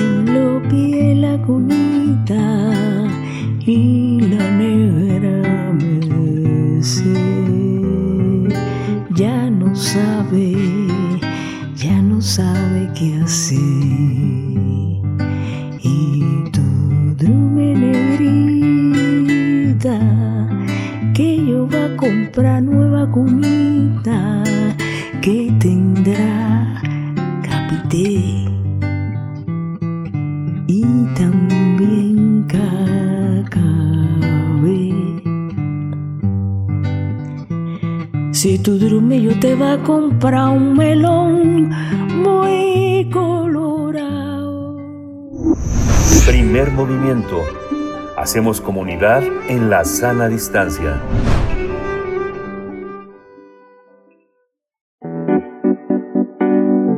La mesa del día. Avería de David Almaga y ¿Por qué no tengo cama? de Karen Alicia Martínez Chapa son los proyectos que ganaron en la convocatoria tercera incubadora de proyectos que lanzó la compañía Los Endebles y Teatro La Capilla. Ambos proyectos recibirán un apoyo de 15 mil pesos cada uno, además de asesorías y una temporada en Teatro La Capilla en el primer semestre de 2022. La selección de estos proyectos es resultado de un taller que se impartió semanalmente de agosto a octubre a los representantes de 17 proyectos artísticos que fueron elegidos en la convocatoria, eh, 11 en la Ciudad de México y 6 que son de distintos estados del país. El objetivo de la incubadora de Teatro La Capilla es apoyar proyectos viables que busquen generar impacto en nuestra sociedad. Y vamos a tener una charla con algunos de sus artífices y también de los ganadores. Eh, nos acompañan los, ganadores de la tercera incubadora de proyectos de La Capilla. Eh, está Karen Alicia, ganadora de esta tercera, eh, de, del, del tercera, de la tercera incubadora de proyectos, directora de la obra ¿Por qué no tengo cama? Karen Alicia, gracias por estar esta mañana. Bienvenida. Muchas gracias por el espacio. Estoy muy emocionada de estar aquí con ustedes. Gracias. Sí, tenía pre- presente que iba a estar eh, Daniel Almaga, pero también es- iba a estar eh, la directora de los proyectos de la incubadora. No sé quién, quién quedó en la primera parte de la llamada. Creo que fue Alejandra Ramos, ¿nos escuchas? Hola, ¿cómo están? Buenos días. Hola Alejandra, buenos días, eh, bienvenida, buenos días. Muchas gracias. Bienvenidas. Más adelante vamos a tener eh, también la presencia de Da- David Almaga, que dirige la obra Avería. Pues empezamos esta charla contigo, Alejandra Ramos, como productora de en, en la Capilla Teatro y encargada de la incubadora teatral. Pues cuéntanos cuáles son, cuál, cuál es la vida que ha que ha tomado, que ha seguido en estos en este tiempo la incubadora en el Teatro La Capilla. Pues fíjate que es algo mm, muy interesante, ya este es un proyecto personal. Efectivamente, yo soy actriz, directora y productora de teatro y ya tengo con siete años colaborando con Boris Schweman y la compañía Los Endebles. Ya hace tres años eh, decidí como poder apoyar a, a los jóvenes creadores en esta parte de la producción, porque justo cuando yo estudiaba, cuando yo egresé, cuando yo empecé a ejercer mi carrera, tanto como actriz como directora, me di cuenta que de las cosas que nunca nos enseñan en la escuela y que bueno, eso está cambiando el día de hoy, es eh, justamente producción, ¿no? Cómo ser autogestivos, cómo eh, producir nuestros proyectos, cómo administrarlos, cómo gestionarlos, cómo buscar las herramientas tanto económicas como humanas para poder llevar a cabo nuestros sueños. Entonces, por ahí empezó mi inquietud acerca de generar este, este taller, eh, este proyecto, que justamente se volvió de, de ser solo un taller a ser un proyecto integral que, que Teatro La Capilla y Compañía Los Andebles aceptó muy bien porque va muy bien con la línea de trabajo que, que tiene. Como todos sabemos, que Teatro La Capilla y Compañía Los Endebles es una es un espacio justo de creación, un semillero. Y bueno, pues nada, entonces este proyecto eh, cabía perfecto. Hace tres años iniciamos con él y consiste justamente en eso, en darles eh, un taller con todos los conocimientos de manera muy concreta que, creo les van a servir en la vida para generar cualquier proyecto. Y después a los que resultan ganadores les damos asesorías, estoy muy cerca de ellos en sus procesos creativos y al final, bueno, pues eh, tienen una temporada en Teatro La Capilla y bueno, la otra de las cosas y bueno, que tiene esto es que les damos 15 mil pesos para que puedan empezar a producir su, su proyecto, ¿no? Alejandra, tres años de la incubadora y dos de ellos en pandemia. Ahorita nos contarás, pero voy con Karen Alicia Martínez. Eh, ¿Cómo ha sido, Karen, para ti esta experiencia? ¿Cómo ha eh, pues impactado en tus procesos creativos? Un poco cuéntanos dónde te encontrabas antes de, de, pues, ser eh, una de las ganadoras de la incubadora con esta obra que diriges. ¿Por qué no tengo cama? Eh, pues para mí ha sido un proceso bastante satisfactorio porque yo justo tenía el, el pues la idea y el texto, pero no tenía el, pues los incentivos o el, pues sí, el dinero para poder llevarla a cabo y eso pues me frenaba de alguna forma y no sabía cómo era el proceso de, de echarla a andar. Tenía mi equipo, pero no me, hacía falta algo más. Y cuando vi la convocatoria de Teatro La Capilla, pues para mí fue una gran luz en el, en el en el túnel de la oscuridad que había también en la pandemia, porque también el proceso que yo recorrí como directora, eh, un año antes había dirigido dos obras, pero de manera virtual y bueno eso también fue otra otra pues otra historia. Y aquí pude concretar mi, mi sueño de ser directora y dramaturga eh, llevándolo ya a la fisicalidad y a tener funciones presenciales y clases presenciales bueno con al aire libre pero bueno eso fue un gran comienzo para mi carrera como directora y como dramaturga y para mí, pues la incubadora, yo siempre voy a estar agradecida con, con Alejandra y con su equipo y la capilla, porque de verdad que para, para, para mí es la, la pues sí, el, el, la mejor forma que he encontrado para poder hacer realidad mi, mi carrera como directora y, y también productora. También digo, yo soy actriz, soy eh, productora también, pero pues mi sueño también es ser directora y lo estoy llevando a cabo gracias a, esta convocatoria. Hay un trabajo muy importante, Alejandra, eh, en la capilla, en el sentido en el que, sin ser una institución del Estado, del gobierno mexicano, hay una, hay una especie como de trabajo alternativo a lo que entendemos, a lo que conocemos como una muestra nacional de teatro y la, el ciclo Teatro en los Estados nos muestra muchas compañías, muchos jóvenes, muchos trabajos de un gran teatro independiente. Pásalo un poco lo mismo con la incubadora, es un poco un esfuerzo que se da en ese sentido. Un poco Alejandra, ¿cuál es tu experiencia en ese en ese eh, en esa en ese cuerpo de selección sobre lo que se hace en, los estados? Es eh, hay, hay más de lo que se puede ver en cualquier momento en México. ¿Cómo ha sido la presencia de los estados en este proyecto de incubadora? Fíjate que ha sido muy interesante tienen toda la razón. Al principio, el primer año fue antes de que llegara la pandemia y solamente pensamos en su momento pilotearlo con, con Ciudad de México. Eran clases presenciales, todo, digamos, muy normal. Viene la pandemia y el taller se, se pensaba iniciar pues ya como a los seis meses, porque empezamos a retrasar el proceso justo por, por eso. Y justo la pandemia creo que a todos nos ha obligado a movernos de nuestras zonas de confort, ¿no? Entonces, eh, también yo di clases en la Universidad del Claustro de Sor Juana y también pasar de la presencialidad a la virtualidad a mí me costó muchísimo trabajo como docente, creo que como a todos los chicos fue muy duro para todos de un día para otro hacerlo. No teníamos las herramientas, no teníamos las capacidades, no teníamos las habilidades. Eh, entonces sí fue un choque y justo cuando llegué a, tener que hacer eh, incubadora, a mí me costaba mucho trabajo no tener eh, presenciales, ¿no? Me, yo decía, toda la, esto de ser virtual, ¿cómo va a pasar? Pero de las cosas buenas que me trajo fue justamente eso, la oportunidad de trabajar y colaborar con proyectos de los estados, ¿no? Cosa que no hubiera pasado si hubiéramos seguido en solo la modalidad presencial.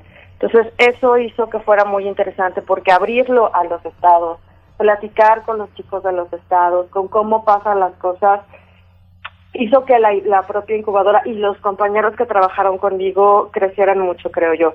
Porque siempre estamos aquí rodeados de las mismas personas, no hablando de las mismas situaciones y no nos damos cuenta que las situaciones son muy diferentes en cada parte de la República Mexicana.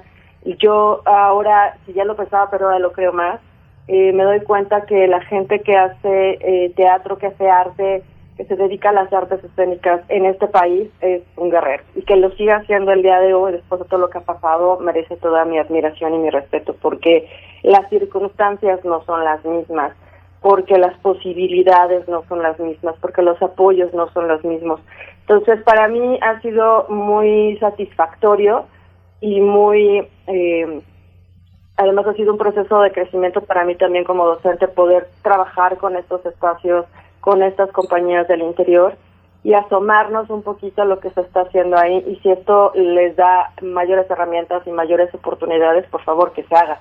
Creo que tendría que ser justamente eso, un trabajo entre todos eh, y efectivamente es un trabajo de, del gobierno, es un trabajo de las instituciones, tendría que ser así y si la situación no se da y está en nuestras manos hacerlo y aportar, ¿por qué no? para mí ha sido un placer y ahora este año es justamente esa parte creció, ¿no? La, las el trabajo con los estados sigue siendo muy interesante, se abre mucho y, se abre la posibilidad al desarrollo de proyectos entre el distrito, bueno, entre la Ciudad de México y los estados, eso también me parece fabuloso, ¿no? Sí.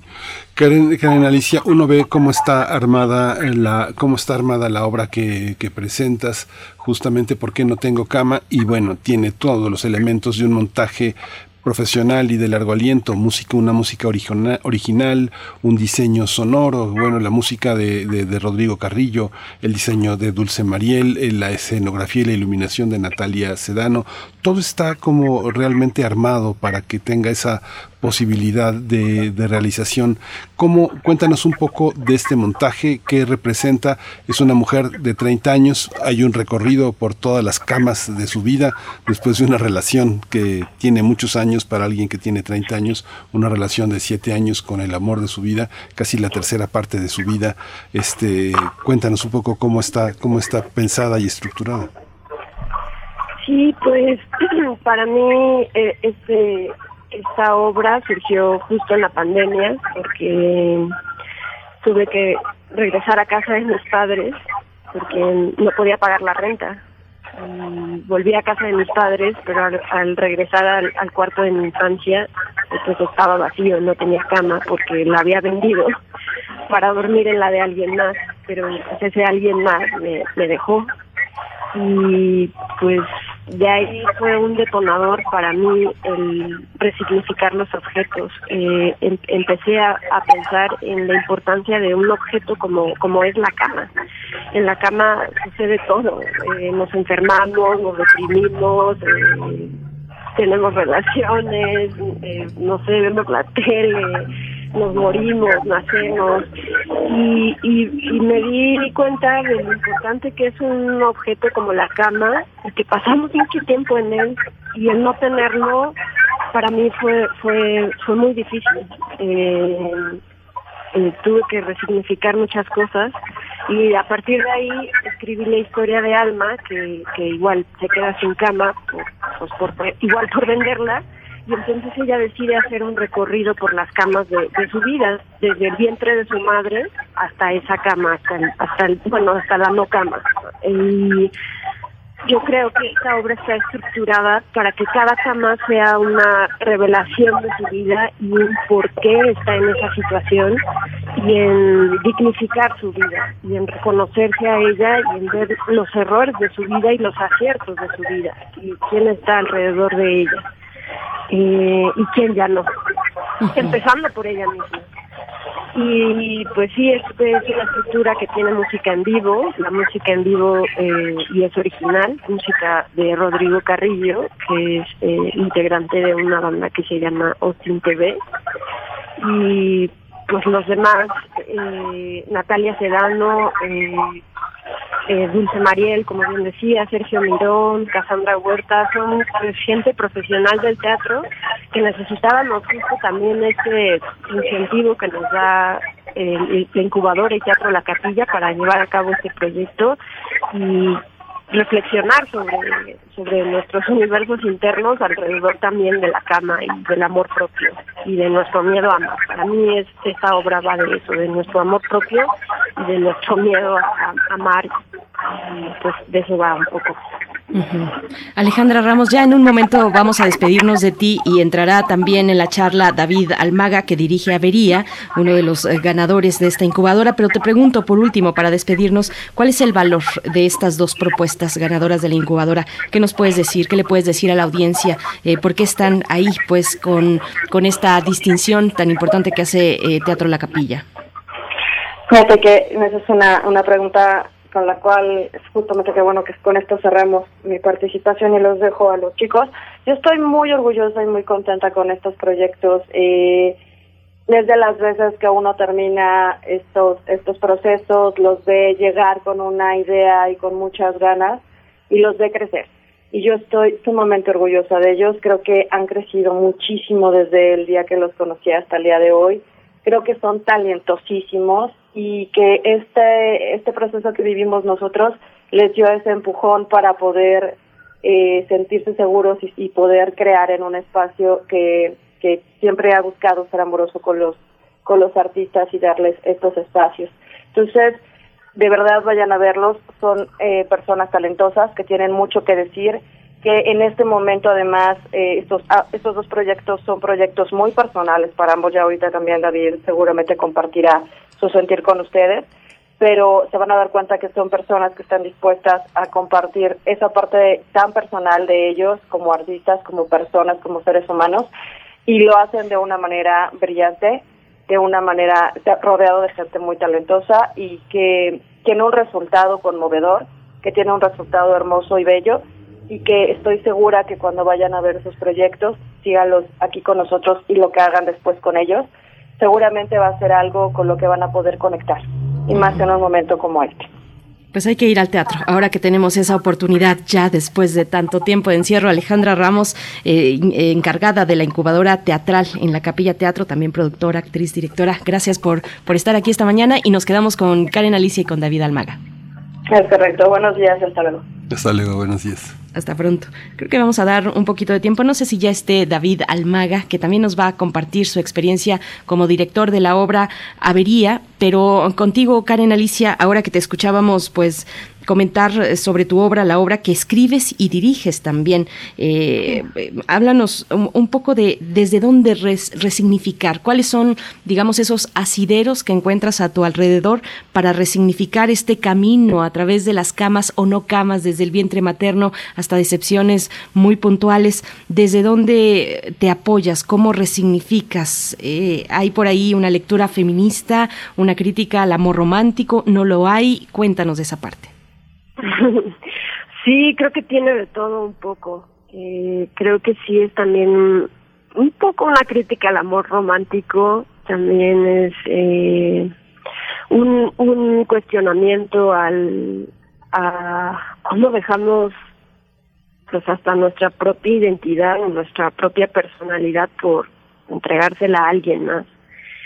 Eh, tanto como hombres como mujeres. Digo, el personaje es eh, una mujer porque está basado en algo de mí, pero yo creo que no no debemos permitirnos el olvidarnos de nosotros mismos al estar con alguien y creo que también la obra es un recorrido por por cada cama y por cada etapa de, de, la vida eh, de la infancia la adolescencia cuando nos enamoramos cuando crecemos y pues decidimos eh, estudiar alguna carrera o creo que cada cama tiene su etapa y cada cama eh, pues sí es una etapa de, la vida es, es la, la vida misma creo que eso es lo que refleja mi, mi obra. Y también hago un poco no sé si es burla eh, pero reflexiono cuestiono mucho la, la cuestión de los horóscopos, porque creo que ahora todo el mundo etiqueta a las personas con un horóscopo. Eh, esta persona es eh, escorpión, entonces ya no, ya no le es muy mala onda. Huye, eh, corre al lado contrario.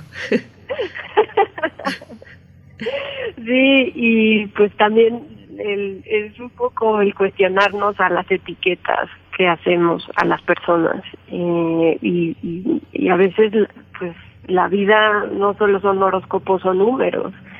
Es nuestras decisiones es nuestra voluntad lo que nos lleva a las cosas a pues sí a, a, tener una serie de, de acciones que se que se unen o, o no o se separan y está, y está David Almaga eh, en, la, en la línea. David eh, dirige eh, y, escribe Avería, que es parte de este proyecto de incubadoras. David está transmitiendo en línea y además de manera presencial los miércoles a las 8 de la noche, del 2 al 30 de marzo, está esta obra. Buenos días, David Almaga. ¿Qué tal? Muy buenos días, Miguel Ángel. ¿Qué tal? Buen día, Berenice. Cuéntanos, cuéntanos uh, cómo fue el proceso de, avería, qué significa en este conjunto de experiencias escribir y dirigir, cómo está estructurada esta obra. Bien, pues el proceso fue fue arduo, indudablemente, pero también muy enriquecedor y es algo de lo que ya ha hablado Alejandra del de cómo muchas veces a partir de la praxis es que nos enseñan a hacer producción o a veces ni nos enseñan como creadores escénicos y nos dejan a la deriva o se hacen cargos con otras personas. Y lo maravilloso de la incubadora, para ya llegar al montaje final, es enseñarte todas las herramientas que como artista independiente eh, requieres para poder alzar un montaje.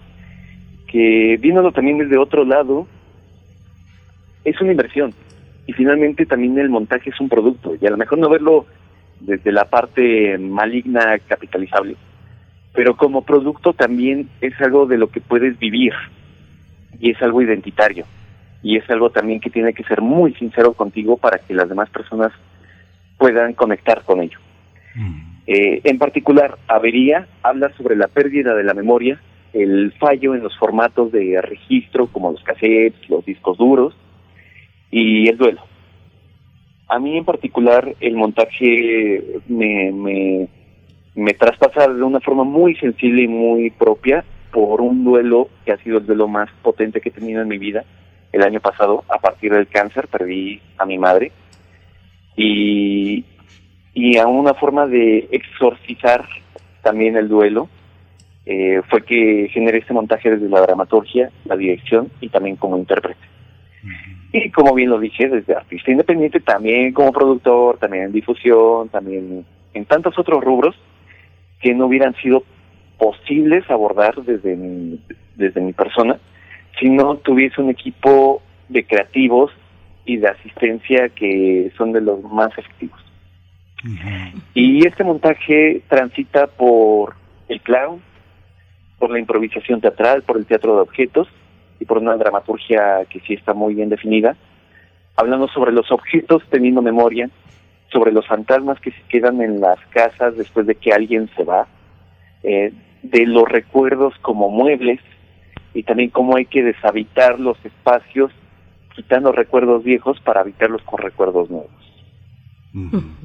Karen, hay, hay una eh, eh, eh, Karen, te quería preguntar también esta hay una especie como de adversidad en la que mucha gente ha aceptado ante la situación económica que se vive que o toma el teatro, toma su arte o, renuncia y adopta un trabajo de sobrevivencia para poder continuar haciendo lo que le gusta. ¿Es esta situación la que se vive hoy entre muchos jóvenes, mucha, mucha gente que produce entre los 28 y los 40 años? Eh, ¿Tú sientes que es una situación que se está generalizando, este, trabajar sin pensar en tener una gran remuneración? Por supuesto, sí, diría que en el día a día el asunto de, poder capitalizar bien el, trabajo propio para poder vivir de ello se vuelve muy difícil, al menos en el teatro independiente aquí en la Ciudad de México. Eh, mm, no sé, sin entrar en estadística, estoy convencido de que una enorme mayoría de conocidas y conocidos míos trabajan de algo paralelo a las artes escénicas.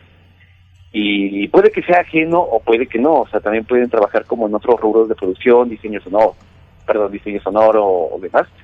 Eh, pero sí, indudablemente se vuelve muy difícil y es un día a día y también es muy fácil renunciar a esto y sentir que no tiene valía lo que haces o lo que dices. Y, y creo que con muchísima frecuencia está el pensamiento de, no, ya, voy a dejar de esto y voy a dedicarme a algo que me pueda dar estabilidad, al menos económica y prestaciones y así. Eh, pero precisamente en ese no dejarse y la terquedad de decir, yo sí quiero hacer esta obra, quiero estar aquí, es donde se encuentra la, la, valentía de, de, hacer teatro independiente aquí en la ciudad. Y, y por supuesto que duele y, pesa, pero también en esa valentía, cuando eres constante, es que se empiezan a ver los resultados, de poco a poco. Eh, Karen, aunque esta es su ópera prima, tiene muchísimos años de experiencia también ya en escena.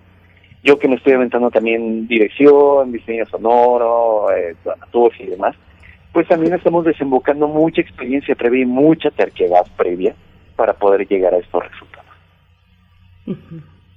Karen, ¿cómo, ¿cómo lo ves tú? Cuéntanos, cuéntanos esa parte.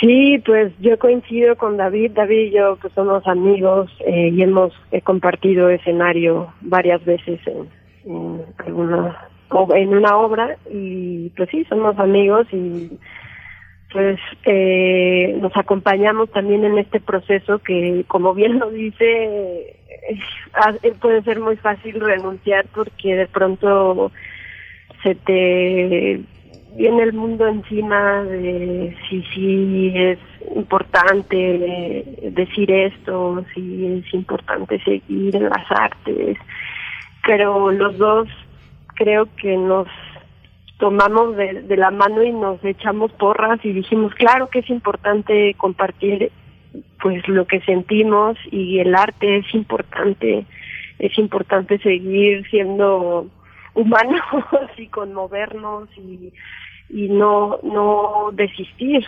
Eh, pero sí creo que es difícil lo que lo que se vive en las artes escénicas en, en el país y creo que Teatro La Capilla con su convocatoria de incubadora, creo que nos dio las herramientas, justo como decía David, de, poder llevar a cabo esto y confiar en nuestro trabajo y compartirlo, que es lo importante, expresarlo y compartirlo con otros.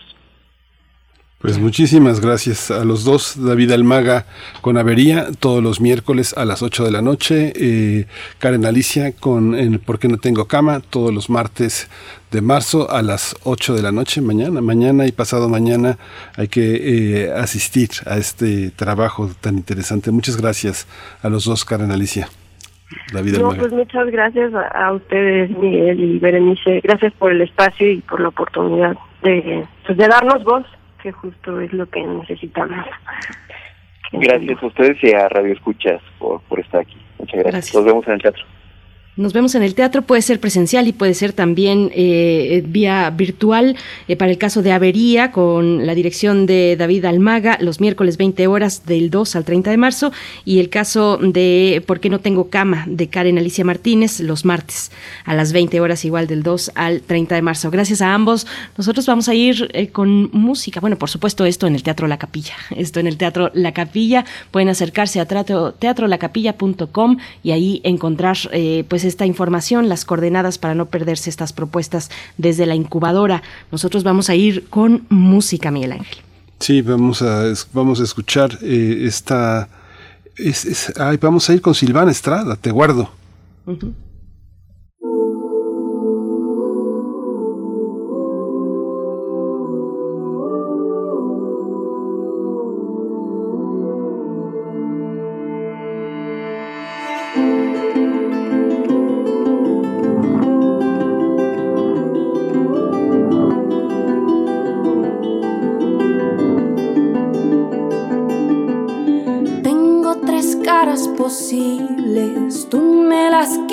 Todas. Tengo una risa con alas que vuela si estamos a solas. Tengo una voz y una piel que quieren que tú las descifres. Tengo la vida muy corta para entender lo que dicen tus ojos que cuando los miro brillan igual que los míos, pero no logro entender de qué van.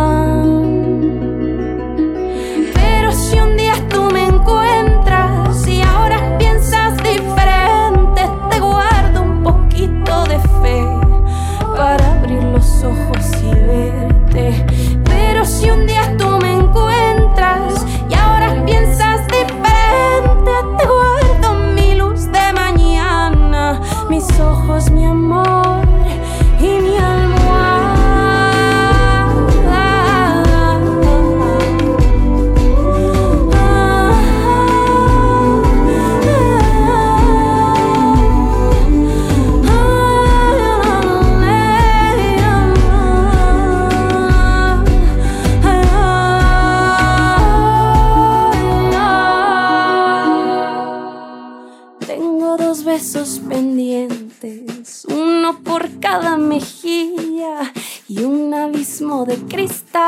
por cada herida. Tengo el espacio carente que ocuparía tu abrazo si se nos diera el caso de vernos lejos de la gente. Tengo la vida muy corta y tú la mirada decente y a mí no me importa pensar lo imposible de tenerte.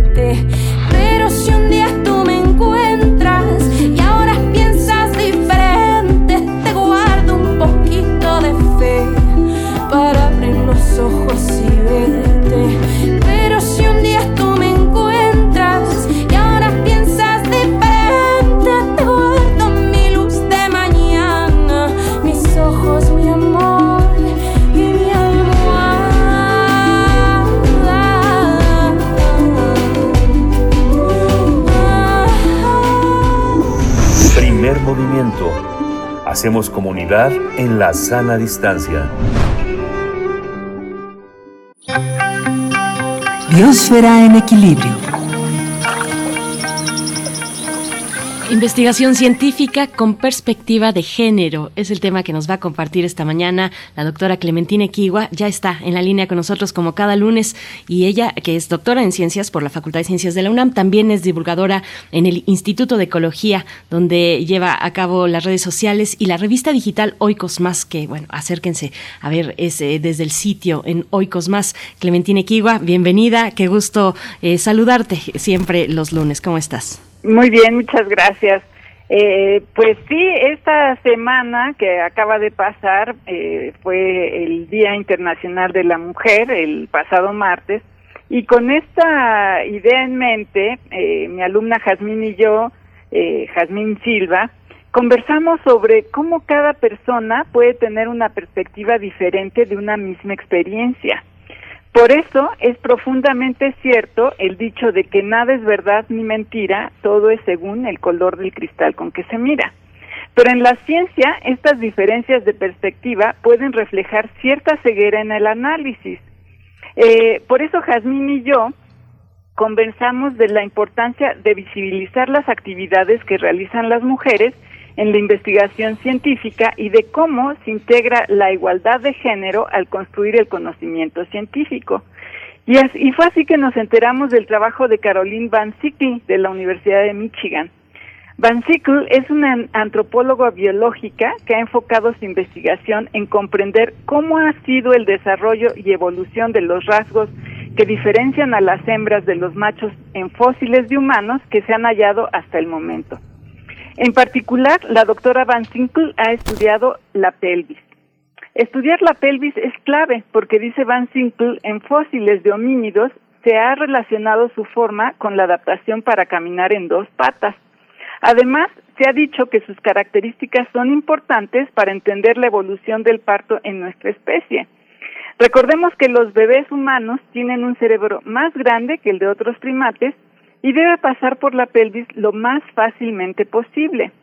Pero en una entrevista para Mujeres con Ciencia, la doctora Van Sinkle cuenta que, por ejemplo, para explicar el papel de las mujeres en la prehistoria, se han utilizado en su mayoría fósiles masculinos, incluso para explicar el proceso del parto. En 2015, Van Sinkle publicó un estudio junto con un equipo de paleontólogos y antropólogos biológicos en el que realizaron descripciones de los huesos pélvicos hallados en los restos fósiles de individuos presentes en la cámara Dinaledi. La cámara Dinaledi es una galería en un sistema de cuevas al noreste de Johannesburgo, en Sudáfrica, y los fósiles que están ahí datan de hace 335 a 236 mil años y pertenecen al sistema de cuevas Rising Star, que es patrimonio de la humanidad desde 1999. En su estudio, publicado en la revista Human Evolution, la doctora Van Sinkle y su equipo describen y comparan los huesos de la cámara Dinaledi con el material pélvico disponible de otros hallazgos provenientes también de África, de Europa y Asia, que datan de los periodos Pleistoceno y, y Plioceno. Con base en su estudio, han puesto en tela de juicio la afirmación de que la forma de la pelvis evolucionó para caminar en dos piernas y facilitar el parto de nuestra especie, explican que los restos de pelvis que se encontraron en la cámara Dinaledi son muy diversos y algunos tienen características similares a los de fósiles de Australopithecus, que son ancestros de eh, los fósiles del yacimiento de la cámara Dinaledi. Explican que también hay restos que tienen características que parecerían más modernas, o sea, similares a las nuestras, y por lo tanto concluyen que la morfología de la pelvis es más variable de lo que se había considerado antes. Los resultados de su estudio han dado lugar a nuevas hipótesis. Por ejemplo, ahora se piensa que la variación de la pelvis depende del contexto en donde se encontró el fósil y lo más relevante, que quizá el parto no fue el motor evolutivo que le dio forma a la pelvis del ser humano moderno. Van Sickle ha propuesto que la forma de la pelvis en humanos podría depender de la edad de la persona y de cambios propiciados por la alimentación rica en carbohidratos, hábitos que son más bien recientes en nuestra historia como especie.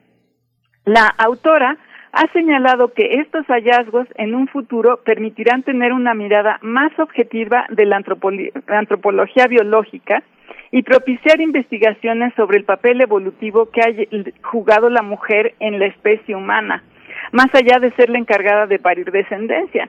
Siguiendo con esta idea, Van Sinkle publicó un trabajo en el que colabora con dos colegas de la Escuela de Enfermería de la Universidad de Chicago. Ellas son eh, obstetras. En su estudio, publicado en enero de este año, retan la clasificación clásica de la pelvis denominada Caldwell-Molloy, que se usa para evaluar si al medirla es posible estimar la posibilidad de cada mujer para llevar a cabo un parto sin complicaciones.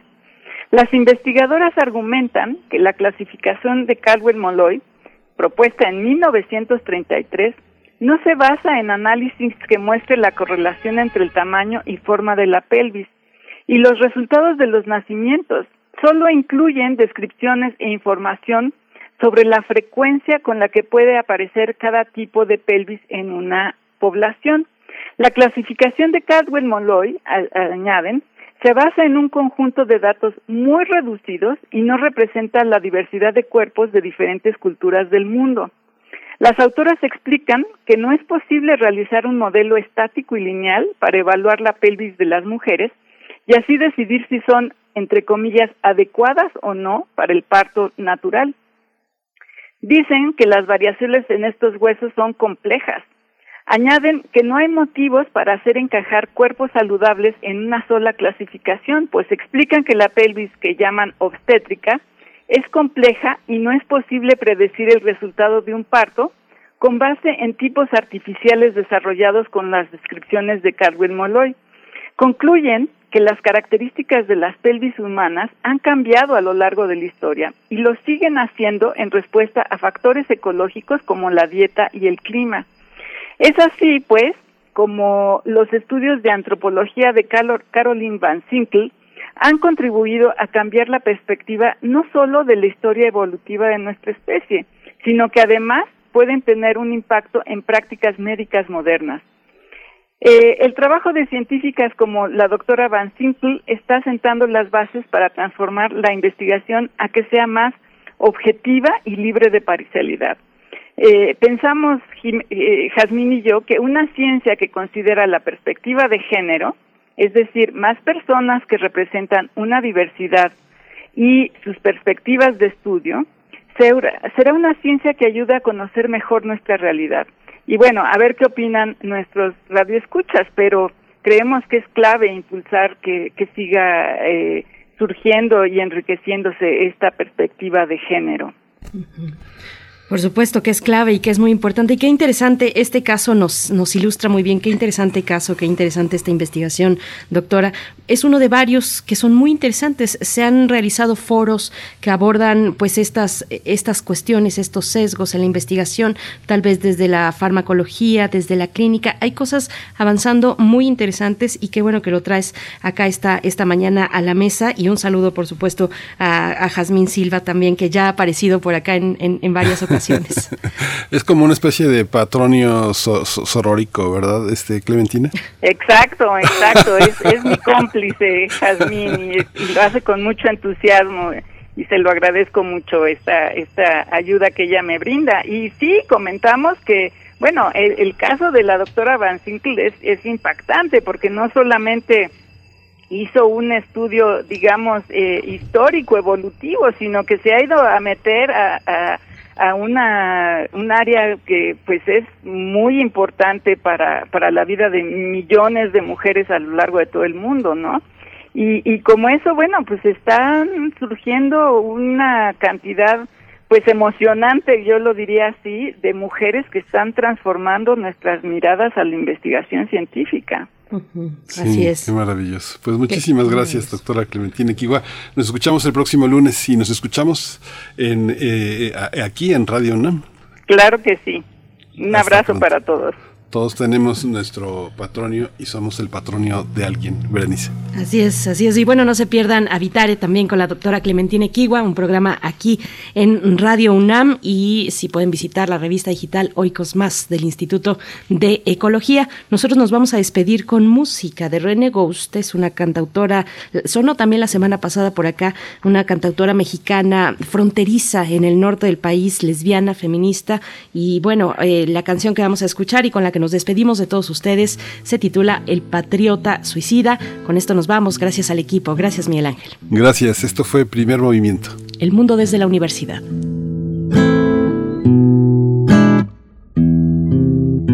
Tengo en la mano una pistola y no sé qué hacer con ella. En mi índice el poder de ser gusano, ser estrella una bala programada, la bala de mi conciencia, que no se va a disparar hasta que apunte a la cabeza, pa' que vuelen mis ideas y este llanto que he guardado con mi mancha en la pared de verde, blanco y colorado. Mi video de despedida llegué a la pantalla grande y en primera plana visitar mi México por partes. Mas si apunto a la cabeza me reclama el corazón. Y si apunto al pecho dejo huérfanas a mis ideas. Mejor directo en la boca y rindo honor a la ilusión de mi gente que trabaja pa' comer y pa' las chelas. Y pa' las chelas no hay pa' la escuela. Pero aquí tengo mi Radio UNAM presentó Primer Movimiento, El Mundo desde la Universidad, con Berenice Camacho y Miguel Ángel Quemain en la conducción, Frida Saldívar y Violeta Berber, producción, Antonio Quijano y Patricia Zavala, noticias, Miriam Trejo y Rodrigo Mota, coordinadores e invitados, Tamara Quirós, redes sociales, Arturo González y Socorro Montes, operación técnica. Servicio Social, Vicente Pérez e Iván Chavarría. Locución, Tessa Uribe y Juan Stack. Quédate en sintonía con Radio UNAM. Experiencia sonora.